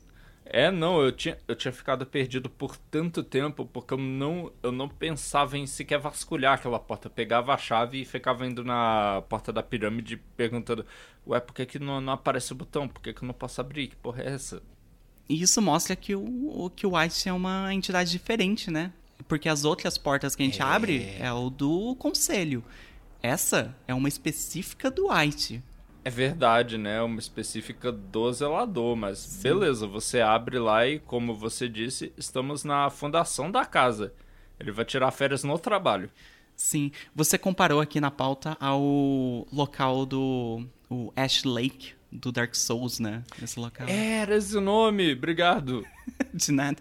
E realmente parece, né? Porque é um negócio meio além da imaginação, assim, né? Aquele lugar ele é tão fundo que realmente desafia a imaginação. Você vê aquele lugar cheio de vários pilares que se estendem para cima até além da sua visão. Eu lembro de olhar para cima e não conseguir ver onde acabava. E você pensava, tá, esses são os pilares que sustentam a casa, nós estamos impossivelmente baixo. Aparentemente ela não é só um prédio que se estica para cima infinitamente, também pode ser para baixo. Sim, tanto que tipo, tem um localzinho que você fica ali, que é onde tem a porta para a fundação, né? Que é a porta com o símbolo da Yggdrasil, aliás. Mas se você sair daquele, daquela plataforma, é um buraco infinito para baixo, para onde os pilares se estendem também. Inclusive tem um teleférico que passa lá eu gostaria de criticar o jogo porque ele não aceita minha criatividade. eu duas vezes levitei daquele ponto onde a gente deveria ter uma luta até o centro e conseguia chegar lá com muita dificuldade. Eu gastava toda a energia, tinha que botar mod de recuperar energia, mas dava para chegar. Aham. Mas o jogo não aceita. Até eu passar da lutinha, ele, ele não aceita o que, que eu fiz. Ai, Que seria diferente se Control fosse um Immersive Sim. exato. E o, o jogo quer que você tenha aquele momento, né? Tipo, uau, estou olhando, chegando perto desses pilares. Que é um negócio meio Half-Life 1, assim. Que tipo, fica nesse trenzinho e só olha. Ah, é, pô, o bom e velho passeio de teleférica, a chegada a Rapture, é, basicamente. Mas tinha menos coisa pra ver do que em Half-Life 1 ou Bioshock. É porque ali você já vê, né? Você já vê o local lá embaixo. Você só tem que chegar lá. Daí você fica esperando o teleférico. Uhum. Ah, e a gente sabe muito que aquilo são as raízes, a fundação da casa, porque quando você tá andando lá pra frente pra encontrar o At, de repente começa a se sobrepor, da mesma maneira que se sobrepõem imagens da linha direta na sua visão, a imagem de raízes naqueles pilares, sabe? Sim. Elas. ela- é- é- os pilares são árvores gigantes, a casa é a Yggdrasil. Não, não tem como. Pois é. E não, e a imagem tá, tá ali, né? É a imagem da Yggdrasil no, no cantinho ali que você encontra. E o At te dá aquilo que você precisava pra passar pelo labirinto do cinzeiro. São fones de ouvido. Uhum. O toca-fitas dele. Eu acho que era um toca-fitas, agora eu tô em dúvida se era fita ou CD. Eu acho que é fita. Ele, ele- o Art é muito velho pra usar CD. É verdade, além disso que toca CD é horrível. Eu ia ficar arranhando o take control o tempo inteiro se ela tivesse com toca CD. Toda vez que ela levitar ia balançar o CD e ia pular uma música, né? É, não, ia ser horrível. e a gente pega esse item muito importante que ele esqueceu de deixar na mesinha dele pra você pegar, né? Sim. E leva até o labirinto, a Jessie põe e começa a ouvir uma música calma pra poder calmamente atravessar o labirinto do cinzeiro. Não, com certeza, né? Música clássica, assim, é de boa.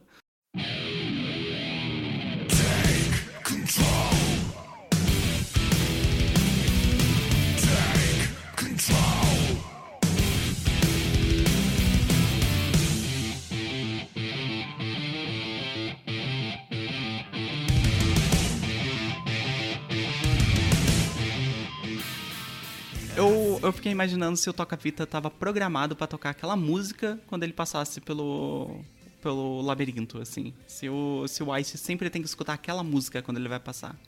Eu acho que é, e eu ficava pensando principalmente se era esse o método que as outras pessoas usavam, e eu acredito que não. Eu acho que o pessoal do departamento que precisava passar usava algum outro método. Eles não conheciam o método do At. Eles usavam o cinzeiro. Porque, tipo, o labirinto vem com cinzeiro. Que o, a estética do labirinto, a gente pulou essa parte, mas é como se fosse um hotel chique, assim. É, Pare, pare muito Aham. parecido com o hotel do Iluminado. Com muita cor vermelha e verde, assim, tapetes chiques e tal. E o que ele vem junto é um cinzeiro, que de um cigarro que nunca apaga. E o Trent usou isso pra criar o labirinto. Que ele podia passar pelo labirinto e criar meio que uma zona para além dele. E só que a gente não tem isso. E daí eu, porque eu não sei com quem que ficou o labirinto, o, o cinzeiro. Eu acho que o jogo não chega a falar. Mas aí o White tem incrivelmente tem um outro objeto que também passa. Hum, é claro, né? Porque o At é o zelador da casa. E pra mim ele ainda é a casa. Então é, claro que ele tem como passar por todos os corredores. Ele tem lá. uma chave mestra, né? Aham. De alguma forma o ruído entrou até lá dentro, inclusive. Eu fico sempre me perguntando isso. Claro que eu entendo por que, que eles botaram ruído lá, né? Porque era uma set piece. Ter- Melhor set piece de 2019. Precisa de batalha. Mas como eles entraram? Assim, o, o meu entendimento é que o ruído é algo tão incorpóreo que coisas físicas não impedem ele, sabe?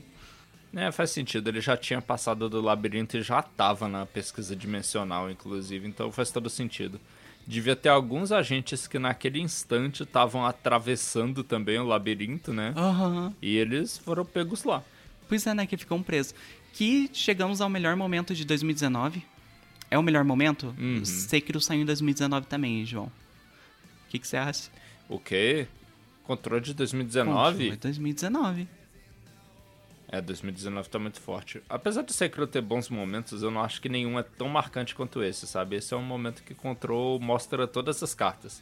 Ele já revelou para você todos os tipos de inimigo e vai usar todos contra você naquele ambiente que desafia a realidade, né? Ele desafia a lógica. Tem corredores impossivelmente longos, curvas que não fazem sentido. É, é nota 10. Eu queria muito.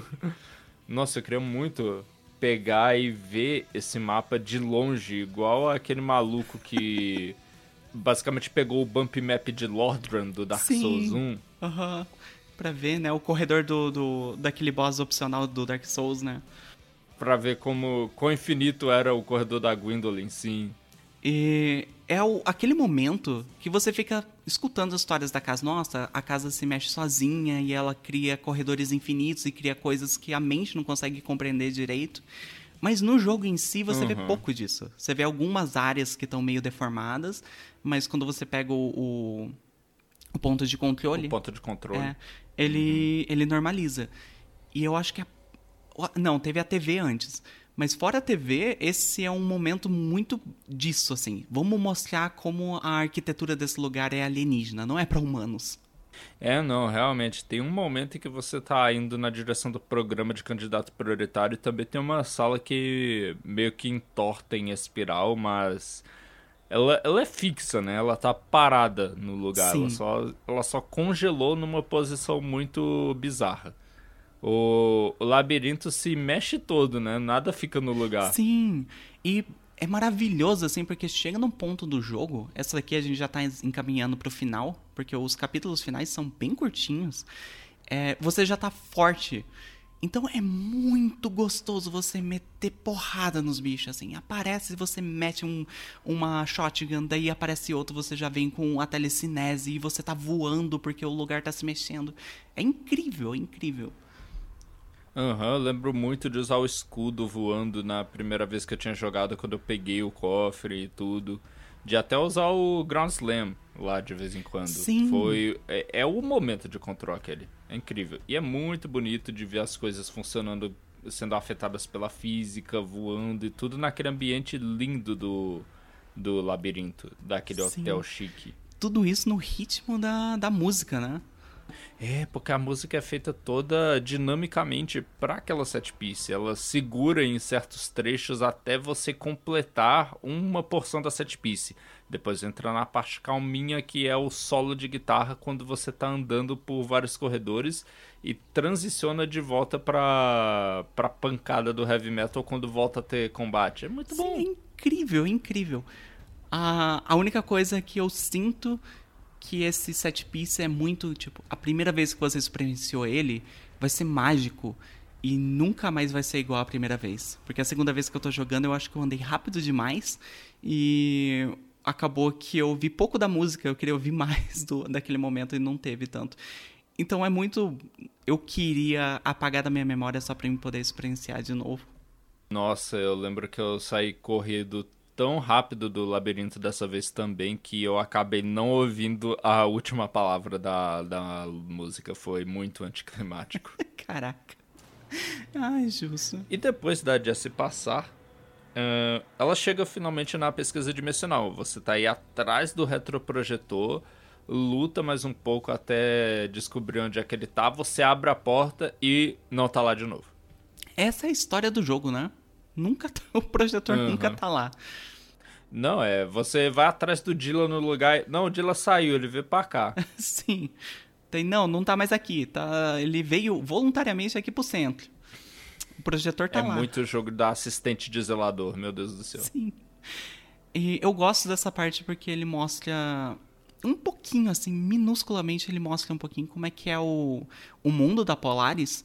Porque quando você começa a chegar, eu não sei se é a Polaris falando com você ou se é uma lembrança da Jessie, já que ela entrou dentro do projetor também quando era criança. Mas você consegue ver o deserto com cinco pilares ao fundo. E eu acho muito bonito, assim, muito bonito aquela parte. É, muita. Não, uma sala que tá cheio de areia vermelha e você encontra um documento do Dalin dizendo que não é pra ninguém botar a mão na areia dele. É, como assim vocês estão varrendo a areia? Não é para fazer isso, não. Não, é, não encosta na areia ou eu vou causar sua demissão. O cara ameaça mesmo. Ele é. O, o Dali parece um chato quando ele quer. É, ele parece principalmente um chato mais pra frente quando ele fica obcecado, né, pelo projetor. Aham, uhum, ele fica. Parece até nessa altura do jogo que é o o Darling que tá endoidando, sabe? Aham. E no final das contas era o Trent. O Darling era quem tava são ainda. É, e tem muitos documentos que ficam falando, né? Tipo, nossa, o Darling e o Trent meio que brigaram. Eles estão meio não se olhando um com o outro. Tá meio estranho aqui eu trabalhar nesse, nesse departamento por causa disso. Mas então você dá pra ver que tem alguma coisa entre os dois, mas ninguém sabia, assim. É, a gente mesmo, o jogador, não sabe exatamente o que, que é ainda. E não encontrando o retroprojetor, a Jessie parte na sidequest de salvar a Polaris, porque a Polaris de alguma forma avisa para ela que ela tá ali. É fisicamente. pesquisa né? dimensional. Sim, e a Jessie tem até um surto de nostalgia quando ela vê a Polaris novamente. Ela diz: Nossa, é você, é você mesmo, faz tanto tempo que eu não te via. Porque apesar da Polar estar lá na cabeça dela e falar com ela, ela aparentemente tem uma forma física e a Jessie não via essa forma física há muito tempo. Foi encontrar uma velha amiga. Exatamente. É, é muito. A atriz é muito boa que faz a Jessie. Você consegue sentir a emoção da voz dela, assim. Tipo, caraca, é, é você aqui. É, não, demais, em todos os momentos. A preocupação dela quando ela abre e o ruído tá atacando a forma física da Polaris. Ela tá, tá um desespero, tem que te ajudar, e você vai lá e ajuda. E eu morri tanto nessa luta, meu Deus do céu. É, é, chato porque é uns, uns pilar que você tem que ficar subindo, né? E você não tem outra maneira de fazer isso a não ser usar a levitação que deixa os inimigos atirarem a você à vontade. E o ponto de controle fica muito distante desse lugar, sabe? Toda vez que você morre tem uma corrida grande para fazer. Se você tá lá no último dos pilares, o mais alto, você tem que subir no primeiro, subir no segundo para depois chegar no terceiro. Ah, não, Sim. cara, não, por quê? não, e sem contar que não tem mais inimigo, então é literalmente só plataforma. É um jogo de plataforma ali. Mas depois de muito sofrer, você consegue pedir o Riz de atacar a Polaris, você salvou ela, só libertar ela e a Polaris desmonta na cara da Jessie. Sim, uma coisa que eu fiquei me perguntando é porque o que o Darling. Não, não é o Darling, né? É o Darling. O que o Darling fez para salvar um pedaço do FBC e impedir que o RIS tome completamente foi construir um, um daqueles negócios que impede o RIS de entrar dentro da pessoa, né? Que é basicamente uma caixa ah, de som no sim. peito.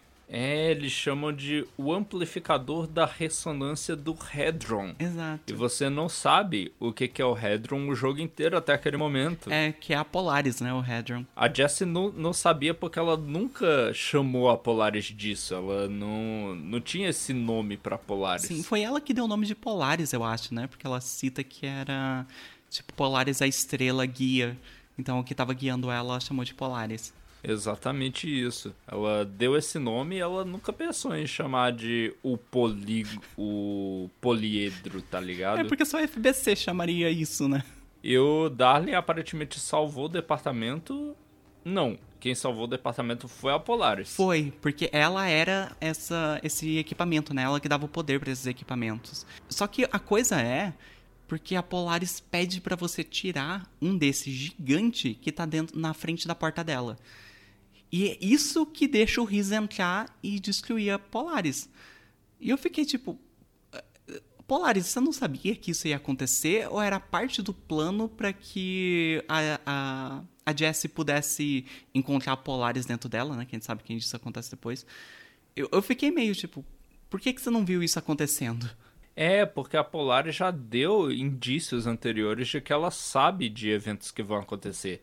Ela posiciona a Jessie no departamento de controle, assim, eu acho que algumas horas depois que a crise com o ruído começou. Sim. É muito, é muito preciso, sabe? Dá a impressão de que a Polaris sabe eventos futuros. É, parece que às vezes ela deixa algumas coisas ruins acontecerem para que tenha o resultado que ela quer no futuro. Eu não sei como o resultado que ela queria era a morte da forma física dela, mas aparentemente foi importante. Porque ela ainda existia. Os HRAs que as pessoas estão usando não param de funcionar. Eles continuam funcionando. Não, eles param sim. Eles param de funcionar. Tanto que a, a Pope, no final, você fala com ela, ela disse que entrou naquele sonho que a gente vai falar agora, ela entrou no sonho também. Todo mundo ficou meio, meio atordoado e, e naquele estado de levitando, sabe? Meu Deus, mas então, então como é que reverteu? Ah, então, vamos chegar lá, né? Que o que acontece é que tipo acabou o jogo, né? Tem créditos créditos tristes. Acabou o jogo, começou a rolar os créditos, muito bom o final, um final triste, inesperado, né? Parabéns, Remedy, novamente você acertou. Corajosa.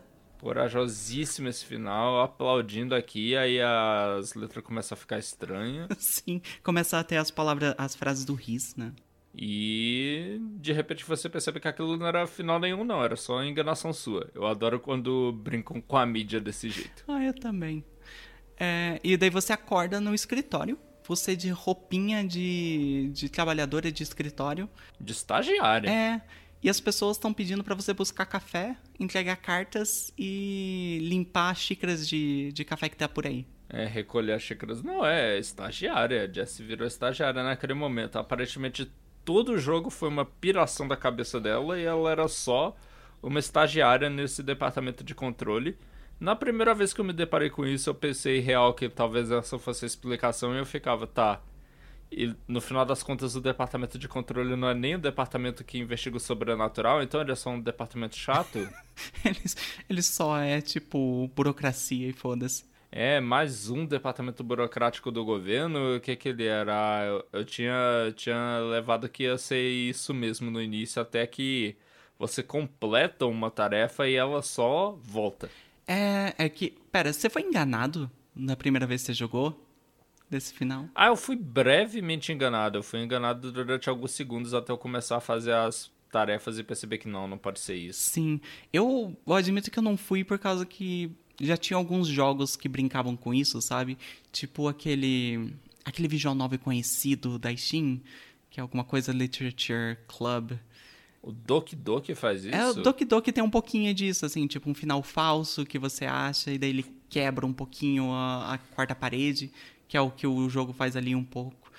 Então daí eu falei, não, isso aqui não tá certo. Tenho, tem que arranjar uma maneira de sair desse, desse loop. Ok, faz todo sentido. É, e a gente, no final das contas, acha a maneira. A gente vai entregar encomendas que chegam pro diretor de repente. E o diretor é o Trent, né? E ele tá lá, vivo. Sim. Uma pessoa que você sabe que morreu, inclusive. E ele fala umas coisas para você, assim, e parece que é como o Trent tinha sido pego pelo Riz também na sua vida, parece que ele tá um pouquinho ali. E você consegue escutar ele falando umas coisas, assim. Que no começo tem vários loops, né? Que você vai entregando a carta pro Trent e sempre acontece algo diferente quando você faz isso. Até o White tá Sim. ali e fala, ó, oh, é, para você sair você tem que falar com o cara, hein? O que mostra que o White não é afetado pelo Riz. Exatamente. É uma coisa que eu queria comentar sobre essa possessão pelo ruído, que o que aconteceu a gente descobre durante essa sequência é que o Casper e o Trent foram parte do, da expedição que foi explorar uma das transparências, onde eu não lembro que eles encontraram, se encontraram a Polaris ou não, mas eles encontraram o ruído sem perceberem. E o ruído se apossou do Trent. É. Mas ele precisava agir de maneira sorrateira. Ele não saiu dominando logo de cara. Ele precisava dominar o Trent para que o Trent abrisse a passagem do retroprojetor e deixasse aberta. Não, e foi um negócio de anos, aparentemente, assim, né? É, eu não tenho certeza quanto ao time frame. É, porque o Ordinary faz 20 anos que eles foram lá investigar. Faz, foi em 2002, tá aqui é. nas minhas anotações. Então eles pegaram o projetor já nessa época. Eu não sei quanto tempo eles demoraram para pesquisar e conseguir abrir a, a, a porta para outro local, mas dá a entender que o Riz está com o Trent faz pelo menos um ano, assim. Que faz ele, o Riz foi muito mais demorado e manipulativo na cabeça do Trent do que foi com as outras pessoas. Eu acho que é porque o Trent é algo que eu só poderia chamar de candidato prioritário. Sim. Ele é alguém capaz de usar os objetos de poder, então ele parece ter uma resistência a isso. Sim. É a mesma resistência que a Jessie apresenta, que o Riz não consegue entrar porque é a Jessie barra Polaris lá. Para mim, o mesmo motivo pelo qual quando o ruído uh, possui o Dylan, infecta o Dylan, é diferente das pessoas normais. Aham, uhum, é, faz total sentido. Porque o Dylan é esse candidato também, né? Uhum. É o mesmo motivo pelo qual o Trent conseguiu aguentar essa presença durante tanto tempo. É porque ele não é uma pessoa comum. Sim, eu acho também que tem um análogo com a Polaris e a Jessie, porque a gente descobre que a Polaris fez. Não, a gente não sabe, né? A Polaris está dentro da Jessie de alguma maneira. Né? Fez uma cópia dela, talvez, não, a gente não sabe. Mas eu acredito que o Riz uhum. fez isso com o Trent também. Ele conseguiu colocar um pedacinho do Riz dentro da cabeça do Trent, que não é o suficiente para ele virar um monstro como é depois, mas é o suficiente uhum. para é, influenciar. E daí quando abriu o portal, que daí veio o Riz com toda a força, que foi mais forte mesmo. Exatamente. O ruído nesse momento mostra que ele é inteligente, né? Que ele é capaz de pensar em longo prazo. Sim. Ele executou esse plano durante muito tempo. Eu acho que o jogo, de propósito, não é claro quanto ao tempo que isso demorou, mas foi muito tempo. Foi. Sendo que o, o, ápice disso, né, que é o Trent abrindo a porta pro Riz, foi tipo agora, né? Foi antes da, logo antes da Jessie chegar no, no FBC.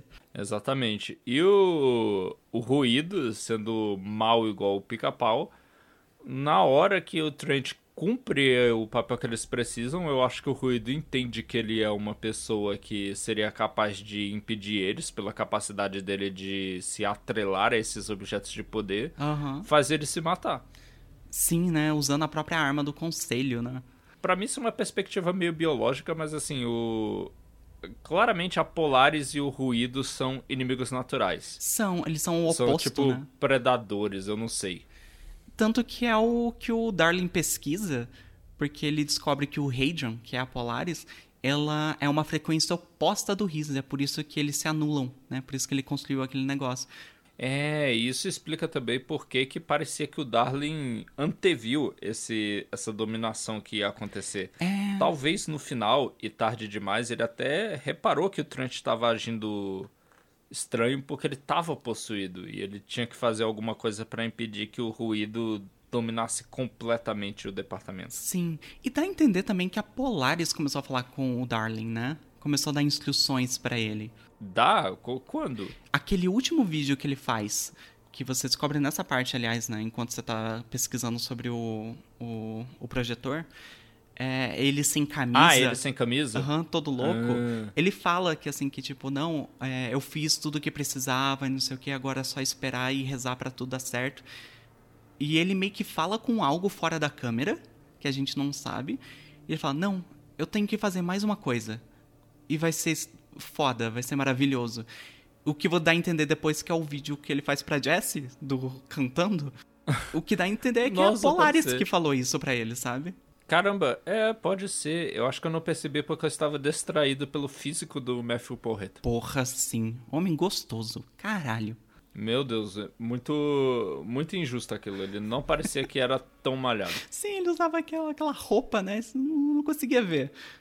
Não, mas beleza. Assim que você descobre todas essas verdades, as coisas estão se mudando. É uma cena de suspense em que a Jessie resolve que tem que resolver isso agora, tem que desligar o retroprojetor então. Uma coisa que eu só queria falar é que esse negócio do Trent é muito legal esses loops que você faz nessa nesse mundo alterado, né, que é sobre que é a, a Jessie trabalhando como estagiária no FBC toda vez que você vai no Trent, ele fala uma coisa diferente. No começo é como ele falando, ah, é só deixar a carta aí, pega a outra e leva, tá? Mas parece que ele vai ganhando um pouquinho de consciência. E eu acho que a penúltima vez que você vai lá, ele fala como ele se sentiu com o tempo, quando com essa influência do Riz.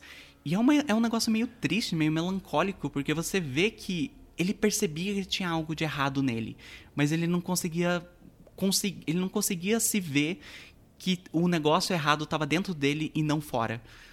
E é uma coisa meio triste dele falando que ele não é. consegue mais ver a família, que ele tá se sentindo ruim, que os pensamentos dele estão confusos, como se estivesse trocando de canal o tempo todo. E ele tá muito, muito depressivo, assim. E o próximo, o próximo loop já é ele falando totalmente as frases do Riz. E daí é completamente tomado, assim. Sim, nossa senhora, é um pequeno. É uma pequena viagem pela psique do Trent durante esse tempo que ele foi infectado. Realmente, você tem razão. É, é, realmente bastante triste. E eu gosto muito de como o dublador consegue fazer isso. Ele, ele é muito bom para monólogos longos. Ele Sim. consegue me deixar ligado no que ele tá falando. E ele tem aquela voz suave, assim, né? E ele sempre tá com cigarro, então é sempre aquele negócio meio tipo, caraca, eu tô sentado aqui escutando esse cara falar. Mas então, voltando, logo que a Jessie descobre isso, então ela resolve que ela tem que desligar isso e ela vai sair desse, desse lugar. Ela tem que encontrar uma saída. E a saída que ela acha é, obviamente, a última vez durante a campanha principal que a gente vai passar pelo motel Ocean View. Exato, porque a gente descobre que a Polaris está dentro da Jessie. Aham, uhum, ela nunca morreu. Aquele negócio que desmontou não era o fim do jogo de verdade. Sim, e é uma cópia da Jessie, né? Tem a aparência da Jessie, a Polaris dentro dela. É, eu acho que elas. Elas muito se tornaram uma coisa só, né? A Jessie vê a Polaris basicamente do mesmo jeito que ela vê o. o diálogo interno que você tem na sua cabeça. Aham. Uhum. E isso me lembra que o Dylan, quando você encontra ele, e ele tem aquela reação brusca com a Polaris, ele cita uma das frases que o Riz fala toda hora, que é tipo. You are a copy of a copy of a copy of a copy, né? Você é uma cópia da cópia da cópia da cópia. E eu achei engraçado que ele falou isso exatamente nessa hora, quando ele estava se referindo a Polaris. E daí eu fiquei pensando também se a Polaris não é isso. Ela cria cópias dela mesma na, nos outros seres e meio que é parte dela, mas ao mesmo tempo é uma coisa única, sabe? E eu acredito que a Polaris seja isso, assim, que não é. A Polaris estava na cabeça da Jessie nunca foi a Polaris original, mas era uma cópia que a Polaris criou dentro da cabeça da Jessie uma cópia que era tão boa quanto a original, né? Não é igual aquela Xerox que sai toda amaldiçoada. Exato, é uma cópia perfeita. Uma cópia perfeita e talvez até melhor, porque eu acho que ela ganha algum poder ao se juntar com a Jess, sabe? A, uhum. As duas juntas são mais poderosas do que separadas. E saindo daquele do hotel, você descobre que o Riz invadiu o, o Astral Plane, né? O plano astral e tá uhum. tentando infectar o conselho que era o que ele queria no final das contas. É uma tomada agressiva. Exatamente. Igual o conselho alertou lá no início. E eu, eu acho essa última fase muito, muito linda. Eu acho que é o cenário de jogo mais bonito que eu já vi. Porque nem em gráfico, Nossa. mas a palheta que ele usa aqui, o Astral Plane é aquele negócio branco, idílico, né? e de repente está com aqueles tons de vermelho que parece como se tivesse queimado uma fita né, de vídeo, uma, um, um filme de vídeo. É, nossa, eu acho tão lindo, tão lindo. Caramba, é bonito, eu vou concordar. Eu não nunca chamaria da coisa mais bonita que eu já vi em videogames, mas eu entendo o que você está dizendo. Eu sou estranha. Eu gosto de coisa meio zoada, meio psicodélica. Não, e além disso, a maestria técnica da Remedy ajuda muito a trazer isso pra, pra frente, né? Eles sempre fizeram jogos que tecnicamente tiveram bem acima de, de seus contemporâneos. E Control também é isso na infinidade de diferentes ambientes que ele tem. Quando você para e pensa no tanto de lugar diferente que Control teve, minha Nossa Senhora. Sim. Imagina o crunch dos artistas digitais da Remedy. Tadinhos.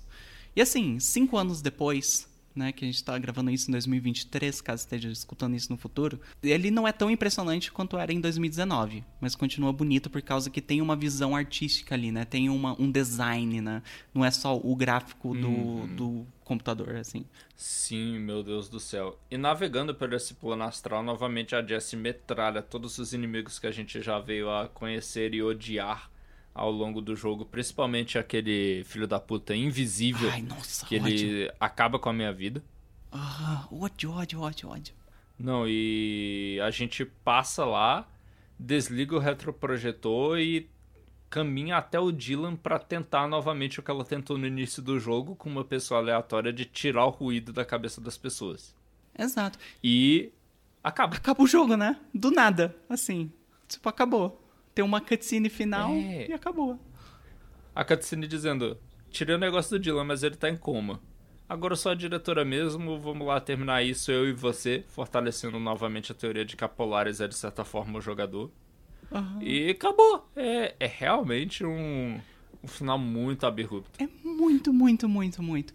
Tanto que, tipo, o Dylan nem tem uma conclusão, assim, né? Ela limpa o riso da cabeça dele, mas ele entra em coma.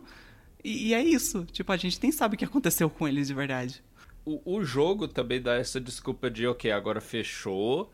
Não vai entrar mais ruído, mas a gente ainda tem que lidar com o ruído que tá aqui antes de poder abrir, para ter certeza que tá tudo ok. Que é a desculpa pra New Game Plus, né? Tipo, ah, continua, faz as quests que você não terminou aí. É, não, é pro, é pro endgame, não é para você fazer o New Game Plus e recomeçar, é para você terminar as quests infinitas, é para você continuar jogando infinitamente, porque não acaba.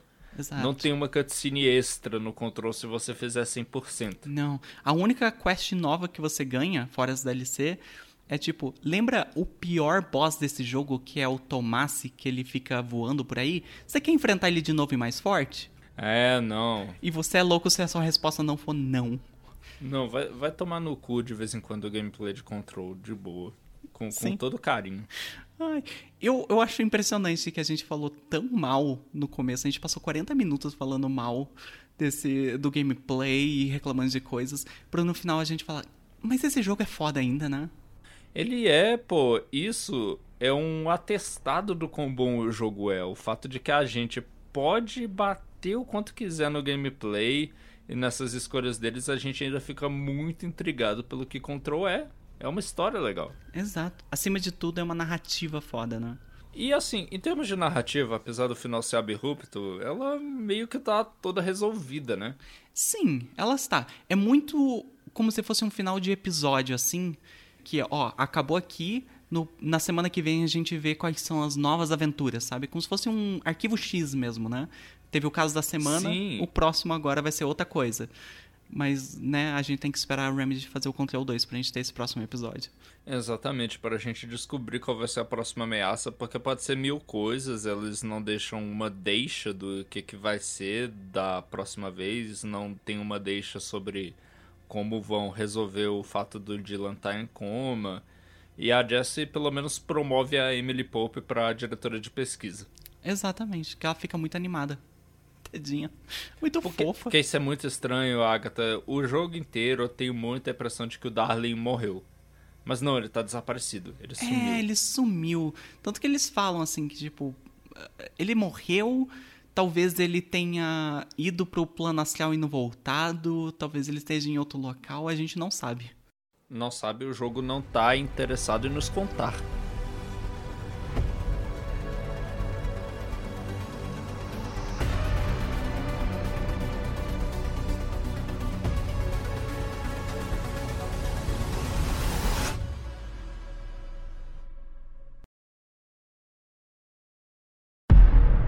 Trench is dead.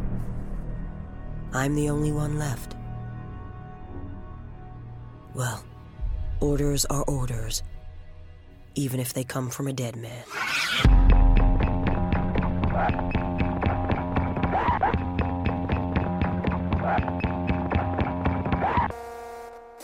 Control tem os DLCs ainda. O que eu acho engraçado deles, eu já vou adiantando isso, é que eles não respondem questões que foram exatamente levantadas durante o jogo, sabe? Se eu penso em questões que foram levantadas durante o jogo, eu queria saber como a Jessie elimina o ruído. Isso não é algo que é explicado durante o DLC. Não, nem um pouco. Ou o que, que aconteceu com o Darling, não é explicado durante o DLC. Sim, isso até é uma coisa que eu sinto que na primeira DLC deles, que saiu um ano depois, né? Saiu em 2020. Aham. Principalmente a DLC da Fundação. Porra, o nome é Fundação, que é a parte que mais gera interesse e curiosidade no jogo principal. E a DLC meio que não explica umas coisas, assim, não mostra, tipo, ó, o que é a casa. Eu não acho que eles deveriam explicar isso, né? Mas não dá nenhuma dica. Aham. Não, não, não, não dá nenhuma migalha, assim. É, e, é- e cria essa expectativa, essa DLC, o nome da DLC, né? A gente vai descobrir alguma coisa. E na verdade não. Eu descobri mais coisa lendo a wiki sobre a DLC do que lendo a DLC, porque a wiki organiza as informações numa linha do tempo que faz sentido. Então, a DLC realmente revela que a casa foi fundada em 1964, porque foi quando ela foi encontrada. Mas o departamento já existia e já atuava antes. E Já. não é revelado muito sobre como ele atuava antes. Então, essa DLC muito mais mostra o passado do FBC e como é esse relacionamento com o conselho do que a casa em si. É. Mas vamos entrar de vez então no primeiro DLC, a fundação. Esse DLC começa com um Watt dizendo para você que tem um problema na fundação da casa. Você volta para aquele lugar onde ele te deu o toca-fitas e vai adentrar numa área nova, onde primeiramente você é recepcionado por uma visão da Marshall, uma das personagens que a gente encontrou durante o jogo e falou, que fala para você que a fundação da casa, que é o lugar onde você tá, é muito importante, ela tem que defendê-la e impedir o ruído de entrar lá. E ela tá falando através do hotline, né? Dá a entender que talvez ela morreu. Sim, é a primeira coisa que a Jess fala. Ela diz: Como assim? Eu só falo com os mortos através da linha direta. Então a marcha está morta. Sim, isso é uma certeza que a gente tem desde o começo, né? É, não, é a teoria da Jessie, mas eu sei por causa do outro DLC que nem sempre é esse o caso. Então. É verdade, é verdade, você tem razão. Então eu ainda tinha esperança, e mesmo que eu não tivesse esperança, eu queria descobrir como então a Marshall morreu, o que, que aconteceu com ela, porque a gente deixou o jogo com a Marshall viva. Eu queria falar já no começo que quando você entra na fundação, a primeira surpresa que você tem é que muda o cenário, né? Que troca uhum. pra aquele negócio brutalista de cimento e concreto e vira uma caverna. É uma caverna com areia e com pedra e tudo mais, como se fosse, sei lá, um canyon. Uhum. E eu acho bonito, a primeiro momento, eu falei, nossa, que legal. Mas não existe variação de paleta enquanto você tá lá. Então, rapidamente se torna muito igual todas as coisas. E eu acho isso horrível, assim, eu acho feio esse DLC. Pois é, ele é. Eu lembrava do jogo base ter uma repetição maior, sabe? Jogando de novo eu fui vendo, não. Tem lugares tipo a pedreira, muito diferente. Tem cada departamento com uma paleta meio diferente, coisas diferentes acontecendo, plano astral e tudo. São bem diferentes no fim das contas. Não no DLC, realmente é muito parecido à caverna. Eu sei que você falou também que gosta muito desse lance de ser uma representação da casa mais antiga que o homem já teve, né? É a é. caverna primeiro abrigo do Homem das Cavernas e tudo. Tematicamente, bonito, lindo, adorei. Pena que é tão repetitivo. Sim. E é tipo, isso é nunca textualmente falado no jogo, né? Sobre esse negócio da caverna. Foi mais uma interpretação que eu fiz. Mas faz sentido, assim, né? Principalmente porque tem desenhos na caverna, como os homens primitivos faziam, que a gente não sabe de onde vem também, né? É um dos mistérios. Incluindo desenhos do Deformer, que é o que aprecia no jogo, né? Que é o minhocão de um olho só.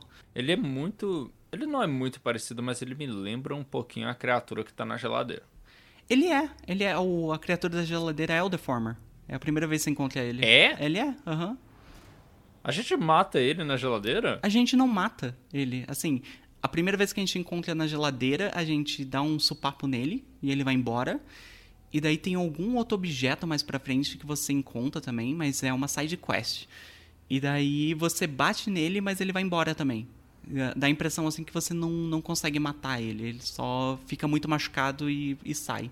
Porra, ele matou aquele cara ou será que a geladeira e ele são coisas diferentes? Então, dá a entender, através da hotline, que o Deformer é um tipo desgrudado, né? Uma criatura desgrudada do conselho, que ele já foi parte e que ele uhum. está influenciando esses objetos de poder para eles ficarem ativos e, e, andando por aí e dando alguma influência que a gente não sabe por quê que ele faz isso. Mas ele está influenciando. Tanto o conselho, através da hotline, ele fala para você, ó, oh, não fala com esse cara, porque ele, ele é desgarrado. Ele está tentando influenciar os objetos de poder porque ele é um é, do modo de ser competidor. Eles quase falam como se fosse um competidor de negócios, sabe? Aham, uhum, ele é ao mesmo tempo um rival nos negócios e, sei lá, um inimigo mortal. Por causa daquela, daquele lance lá da, da linguagem que o Conselho usa ter duplo significado o tempo inteiro. Sim. É, a, a gente descobre sobre o Former porque quando você chega lá embaixo na fundação, você sabe que tem alguma coisa para consertar, senão a casa vai cair, que é o prego. O prego. E é bem centralizado lá no mapa e aparentemente sustenta tudo. E a Jessie tem que partir em outra Fat Quest exemplar aquela assistente de zelador e consertar o... esse prego. O conselho quer que você faça isso, mas tem uma hora que você é contratado também pelo Deformer. E Sim. ao contrário do jogo normal em que você só mete bala nele, dessa vez Parece uma oportunidade de conversar com ele até ele te oferece coisas, né? Sim, e você entende algumas palavras, né? Tipo, uma palavra por frase você consegue entender. O que dá a entender que a Jessie tá meio que pegando um jeito de conversar com ele. Aham, uhum, realmente, nossa. E ele tenta explicar alguma coisa. A Jessie tá jogando mímica com ele, mas ela fala até, seria mais fácil se fosse mímica que Sim. ela escuta três palavras assim estranhas e ela tenta traduzir. Então você quis dizer que tal, tal e tal. Aí o bicho roda, confirmando ou não. É, ele fica frustrado, tadinho, porque ele tenta falar e a Jess não entende. E uma hora ela desiste, assim, tipo, tá bom, eu vou embora, só me dá um negócio. É, ela chega lá e fala para ele, ei, é, fique. No, no, não entre em confusão, hein? Exato. O, o negócio é que ele, a gente precisa reparar o prego. Esse nome é muito. O prego. Mas é por causa que aparentemente ele tá danificado e é a coisa que mantém a casa meio que intacta, né, em seu local. Por ele estar danificado, o Astral Plane tá vazando na casa, né? Começa a aparecer os buracos do Astral Plane ali. E a Pope, hum. que chega lá para estudar, que você a Jessie chama, ela fala que, ó, se continuar assim, provavelmente a casa inteira vai ser inundada uma hora. É, não, mas eu espero que eles resolvam e mas era bom pra gente, jogador, que isso tava acontecendo, porque é o único momento de variedade no meio daquelas cavernas. Sim. E, assim, a história é meio rasa. O que tem mais são documentos dos primeiros agentes do FBC que chegaram ali pra, na casa, né, e montaram. Que era o Ash. O Ash Jr., inclusive. Isso.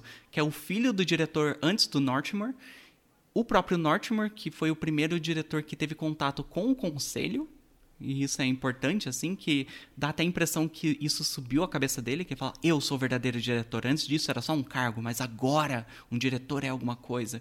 Uhum. É alguma coisa assim, senhor Northmore. É assistente do zelador. Exatamente. E o Ash Jr. é ele relatando como é que ele tá ali na, na fundação e como ele não quer sair dali, né? Ele fica meio obcecado uhum. com aquele lugar, com aquele local. E isso é interessante. Pelo menos os audiologs dele eu achava bastante interessantes. É interessante, mas eu sinto muito. Enquanto no resto do, do Control a gente pegava vários documentos que a gente montava uma linha, assim, pensando, não, ó, o Darling tá fazendo isso, tá fazendo aquilo. Eu sinto que aqui é muito Resident Evil, que é tipo, o vilão falando em parte certinha, em ordem, conforme você vai andando, você vai pegando a ordem do que como ele foi se transformando no monstro, sabe? E apesar de que uhum. a gente não enfrenta o Ash, não encontra ele, é, eu tinha a impressão que ele ia ser o boss final. Porque é muito isso, assim. Ah. Então ele dá, então ele dá essa impressão legal. Porque eu infelizmente não consegui terminar o DLC antes. Porque eu tava mais ou menos na metade, já tinha limpado duas áreas da, do prego de quatro que precisava. E aí eu resolvi que eu queria muito jogar de novo o Labirinto do Cinzeiro, para mostrar para as pessoas. E infelizmente, quando você vai selecionar a missão no menu principal, você apaga o progresso que você tava. Porra, isso é uma putaria. Uma putaria. Nossa, sério, eu não, não li. Não li o aviso, claro, que me deram. Perdi o progresso e disse: eu não, não, não, não vou começar de novo. Até esse momento eu tava considerando uma vitória, porque eu consegui zerar o jogo dessa vez sem usar acessibilidade. E tava tancando o DLC que tava difícil, feito diabo, Sim. também sem acessibilidade. Não, e o DLC, eles falaram assim: nossa, o jogador tem muito poder, né? Vamos colocar uns inimigos, mais inimigos, que anulam o poder. Tipo, ah, se você tem telecinese, se você gosta dela, os inimigos desviam, foda-se. Ah, que novamente, eu digo que para quem usa o teclado e mouse tava de boa, porque você consegue misturar a telecinese com tiro, sabe? Mas, nossa, pro controle é impossível, tu depois de um tempo só usa a telecinese. Sim. Aí se ele só fica jogando inimigo que não, não é afetado por isso, você tá lascado. Essa DLC, eu admito que eu joguei ela todo no modo acessibilidade. Eu falei, foda-se, eu quero terminar essa DLC logo. É, não, porque a gente quer descobrir o que acontece. Você, pelo amor de Deus, me conte o que, que acontece quando a Jessie termina de consertar o negócio. Assim, continuando só a história do Ash, que a gente percebe que ele ficou lá na fundação, mesmo quando o Northmore virou o diretor e ele manda todo mundo subir para casa, né? Que eles iam fechar a fundação para sempre. O Ash fica lá. E dá a entender que ele enlouquece um pouco, que ele começa a ter uma conexão meio espiritual com a casa, assim. E a gente nunca sabe se isso é só a cabeça dele ou se ele realmente conseguiu pensar, chegar em alguma conclusão nova. E a gente sabe que ele entrou em contato com o Deformer, porque alguma coisa deu instruções para ele fazer o próprio prego. E ele tem uma mini versão então, de prego. O Deformer, o Deformer era separado do conselho desde a época do Ash? Eu acho que sim. Não foi uma cisão que aconteceu depois? Acho que sim. Até porque, tipo, nas cavernas tem os desenhos que mostram várias pessoas em volta do Deformer. E o Ash parece que ele encontra, ele fala, ele chama de F. Ele não fala o nome da pessoa, mas ele fala: "Ah, eu entrei em contato com o F e ele me deu umas instruções que dá a entender que é o único que, é o, que pode ser é o Deformer, assim. Faz sentido. É, tem até um conflito aí então, porque de um lado o Northmore tá ouvindo o conselho e do outro o Ash tá ouvindo o Former. Exato. E a conclusão dele é que ele sente que os conhecimentos que ele conseguiu na fundação é, estão presos lá e não pode morrer com ele e ele sobe de novo. Mas eu não lembro o que, que acontece com o personagem. Se ele morre depois ou algo assim. Mas eu sei que ele sobe pra casa novamente, né? Pausa pra checar o Wikipedia. Deixa eu ver aqui. Põe uma música de elevador aí. Não põe Take Control. Agatha, não? Aparentemente ele ele era contra o conselho e ele subiu lá, mas ele continuou trabalhando assim e pesquisando objetos alterados, até que o Casper Darling meio que sucedeu ele. Sucedeu deve ter sido o Ash morreu, né? Não se sabe, não fala. Quem sabe ele não aparece em Alan Wake 2. É o Alan Wake 2 não, mas um Control 2 talvez. Mas então, Agatha, me conta então o que, que acontece quando a Jessie finalmente conserta o prego. Você conserta o prego, mas aparentemente o prego em si está infectado pelo RIS, o que só piora as coisas. Que tá, aparentemente está fazendo o, toda a casa ir para os ares. A Jessie, no momento de desespero, fala: Não, eu vou consertar isso porque fui eu que causei. E ela entra num buraco que apareceu na base do prego até chegar ao local de fundação dele, né? Até a base dele. E lá encontramos a coitada da Marshall, que está totalmente infectada pelo RIS. Ah, então foi isso que aconteceu com a Marshall. Ela morreu mesmo, então. Ela morreu, sim. Ela. Eu não sei se é, era um procedimento que já tinha na cabeça dela antes, ou se, tipo, ela inventou na hora, que ela não queria que o RIS chegasse até o, até o prego, e ela explodiu o prego. A gente descobre que foi ela, né, que fez isso. Ah! Meu Deus, coitada, talvez isso já era a influência do RIS. Sim. Igual o Trent pensa, quando o Trent está infectado pelo ruído, ele não pensa, haha, vou destruir o departamento de controle. Ele, por algum motivo, está pensando que ligar o retroprojetor vai salvar o departamento. Sim, porque ela, ele acha que o Darling, né, tá fazendo alguma coisa. Aham, uhum. ele acha que o Darling tá fazendo alguma coisa e o ruído vai salvar eles. Eu acho que deve ser o mesmo pensamento da Marshall. Porra, coitado. Exato. Quando será que ela foi infectada? O que dá a entender é que é um pouquinho um pouquinho mais pra frente ali, né? Que quando ela explode o Neo, o HRA dela só, é, fica danificado, aparentemente. E daí ela totalmente inf infectada. Então eu acho que ela não explodiu o prego com influência do RIS, mas talvez tenha sido através do Trent, porque é o Trent que mandou ela fazer isso caso acontecesse, sabe? Mas o Trent já estava morto antes do início dos acontecimentos de Control e a gente fala com a Marshall quando ela ainda tá viva. Então, mas eu acho que era um negócio meio, olha, se der merda na casa, faz isso aqui. Cuida da, da fundação, para eles não chegarem lá, porque senão a casa inteira vai ser destruída. Eu, eu tive a impressão que é isso, assim. Ok. É, faz sentido. É, e temos uma batalha de boss ali com a Marshall que é legal porque ela tem vários poderes que você tem também, assim. Né? Ela consegue invocar os bichos do Riz, ela consegue dar uns teleportes de vez em quando. Então é um pouco dinâmica a batalha. Eu, eu gosto, assim. Não é nada demais, mas eu gosto. Pô, legal. Mas aí termina com a Marshall morta. Eu acho que a Jessie não consegue fazer nem o procedimento que ela fez no Dylan, né? Não, ela morre e morre, assim. Pô, então tá vago o cargo de diretor de segurança, né? Depois a Jessie vai ter que eleger alguém. É, é aquele menino lá, né? Que é de segurança, esqueci o nome dele. Ah, o Arish? É, vai ser ele, certeza. Nossa, isso é, é realmente assim que é a incorporação. Às vezes você nem tá pronto, mas é você mesmo. E o, o DLC termina com a Jessie conseguindo limpar a influência do Riz do prego. E quando ela volta lá para falar com a Pope, dá a entender assim que a Jessie tá meio desconfiada do, do conselho, porque o conselho fica muito Ah, bravo sim. com a Jessie porque ela recebeu a ajuda do Deformer. Então ele dá uns elogios meio na meio xingando assim, e a Jessie Aham. também dá faz isso com eles. Então ela fala: "Não, a gente tem que estudar o conselho, arranjar medidas para que a gente não dependa deles". É, realmente. É o que é diferente do que o Northmore fez, né? Que o Northmore achava que o conselho era a salvação. Então ele dependeu totalmente. É algo que a gente já tinha discutido antes durante o podcast, o fato de que essas criaturas extraplanárias e tudo, elas não são muito confiáveis. A gente não consegue entender quais são as motivações deles. É, parece que é tipo. Elas estão jogando xadrez e nós somos os peões, sabe? A humanidade. Ou pelo menos que eles têm motivações, eles têm objetivos, mas eles sequer compartilham, então a gente não tem como saber se as nossas vontades realmente se alinham. Eu acho até que a própria Jessie pode estar cometendo o mesmo erro que o Northmore cometeu, mas com a Polaris. Porque a Sim. Jessie também depende bastante da Polaris. E eu, eu, eu acho que eu tenho uma opinião maior da Polaris do que do Conselho, mas eu não acho também que se deva confiar nela 100%. Eu também não, principalmente do que a gente falou, que ela. Parece que ela conseguia prever um pouco o futuro.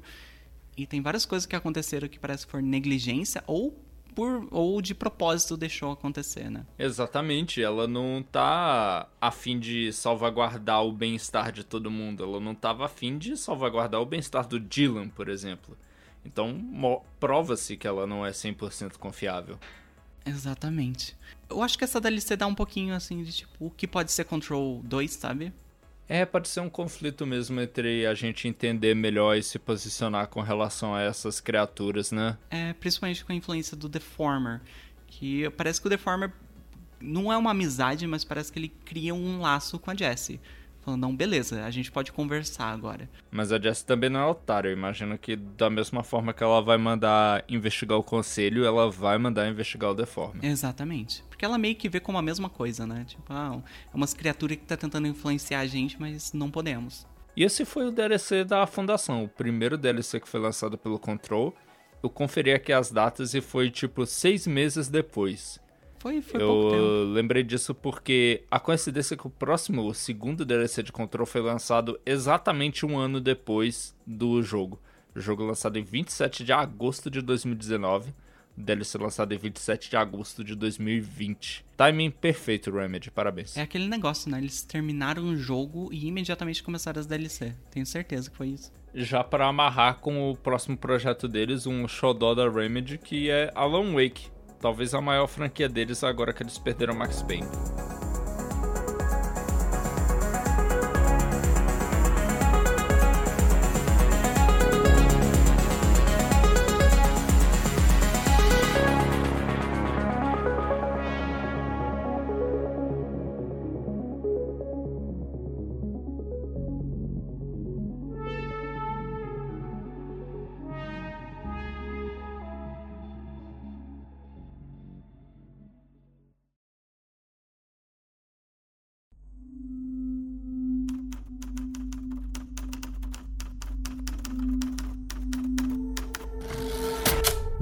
Do, stay in the light. Pensa bem, né, cara? Claro que o Alan Wake é o xodó deles, porque é uma história sobre um escritor, né? Sobre a relação dele com as coisas que ele criou. É muito pessoal, eu imagino, pro pessoal da Remedy que gosta de contar histórias. Com certeza, é, é um negócio meio metanarrativo, né? É um, um escritor Aham. criando mundos que se tornam realidade. É, não, é muito bom isso. E é, a gente tá falando de Alan Wake porque o segundo DLC se chama AWE. Em Control é um acrônimo que tem um significado. É o Evento de Mundo Alterado. É, é quando o objeto cria alguma atividade paranormal no mundo, né? Que pode acontecer de vários jeitos e a gente viu de várias coisas. A gente viu que Ordinary ocorreu um evento de mundo alterado lá, causado pelo retroprojetor. Exato. Às vezes nem objeto, né? No caso de Alan Wake, que o FBC a gente vai descobrir que ele considera um AWE que aconteceu, era, foi causado pelo, pela escuridão, né? Que é o vilão do, do Alan Wake. Aham, uhum, a escuridão que é uma entidade ou um item alterado, eu não sei como eles classificariam. É uma entidade, se não me engano. É um, é um ser. Eles só não conseguem pesquisar muito sobre. Mas fala aí, Agatha, como é que começa esse DLC? O DLC ele começa antes do jogo terminar, né? diferente do Fundação, que é só após o endgame. O AWE, a partir do capítulo 7, você recebe uma hotline estranha de uma pessoa, um homem, escrevendo na frente de uma máquina de escrever e falando umas coisas sobre a Jessie indo investigar um lugar esquecido da fundação. Quem jogou Alan Wake já reconhece ele de cara, né? Que é o Alan Wake, o personagem. E para começar a DLC, você vai, vai até o elevador do FBC e você encontra lá uma chave para ir num setor esquecido, que é o setor de investigação. Que, aliás, um parênteses, eu adoro o setor de investigação. Eu acho o conceito muito legal e é um negócio que faltava, assim, que eles lidam com tantas coisas, mas faltava um setor para verificar esses objetos no mundo, sabe, lá fora. Sim, e fica claro que existem expedições, existem agentes de campo do departamento de controle que vão nos lugares investigar os eventos, né? Mas a gente não tinha encontrado até então o setor ao qual eles estão atrelados. Eu acho que na época do lançamento do jogo eu pensava que era segurança, que era o pessoal que era subordinado a Marshall. Sim, mas não, aqui ele adiciona esse setor que foi fechado né, foi totalmente selado porque uma criatura que eles pegaram para investigar, que a gente descobre que é o Dr. Hartman, que era um personagem de Alan Wake, ele conseguiu fugir, né, e matou muita gente. E daí as pessoas falaram: "Não, vamos só selar o setor e vamos não pensar nisso". É, não, é o procedimento de contenção básico do, do departamento. Realmente é selar e depois a gente pensa como resolve. E eu gosto muito desse começo, assim, porque ele te dá muito contexto do local, assim. Quem que era o diretor desse setor, quem que eram as pessoas que trabalhavam lá, como é que era a vida deles, como é que eles investigavam coisas que eram fora no mundo, assim, que nem eu tinha citado mais cedo que tem terroristas no mundo que usam objetos alterados para o fim uhum. deles, ou lucro. E como é que a vida desse pessoal era fodida desse setor, porque parece que era o local é. que ninguém escutava. Eles falavam, ó oh, galera, tem esse negócio aqui, isso aqui tá errado. E o resto lá, o departamento de pesquisa e tudo mais, simplesmente ignorava eles. Sim, até pelo fato de que não só eles desempenhavam o papel de fazer investigações externas, como também eles cumpriam o papel de corregedoria do departamento, né?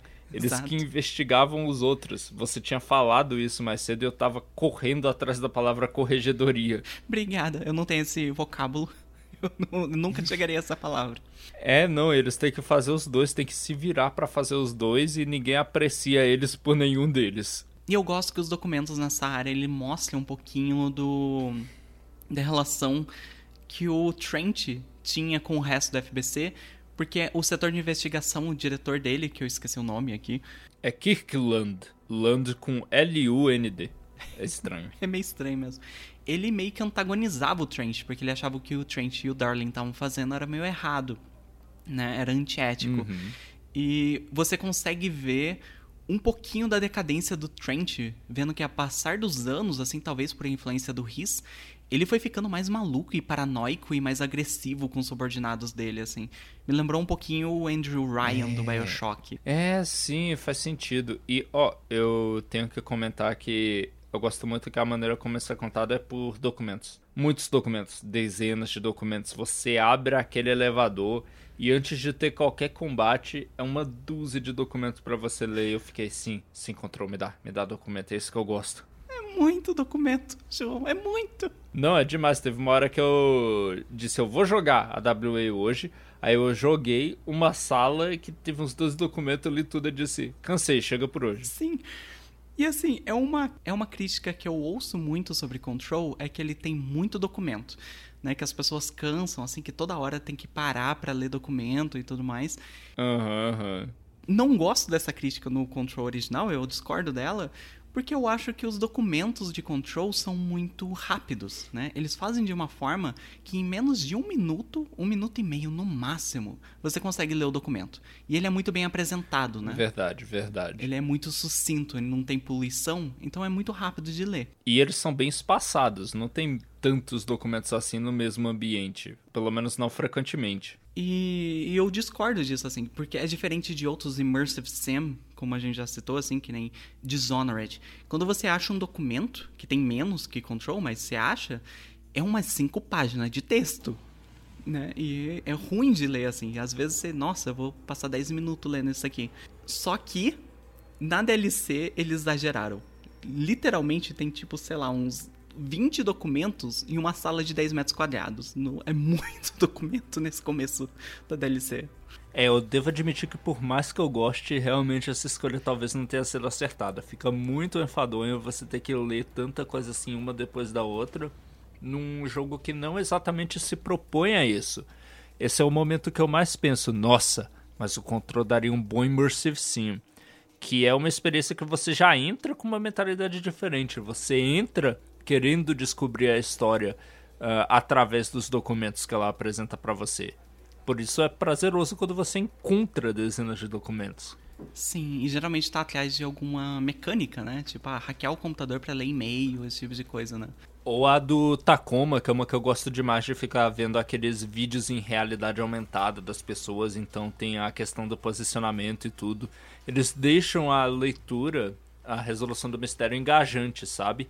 E Control, como quase sempre o suporte é o mesmo, né? O texto, o documento branco, depois de você passar um tempão no lugar escuro, já fica meio desagradável e dificulta mais ainda pelo fato dos audiologs você não poder sair andando para ler, você tem que parar para assistir as transmissões que você recebe na linha direta. Nossa, é muito isso. Nossa, a tela branca, cara, me doía tantos olhos quando abria um documento e pá! Minha sala, assim, iluminando.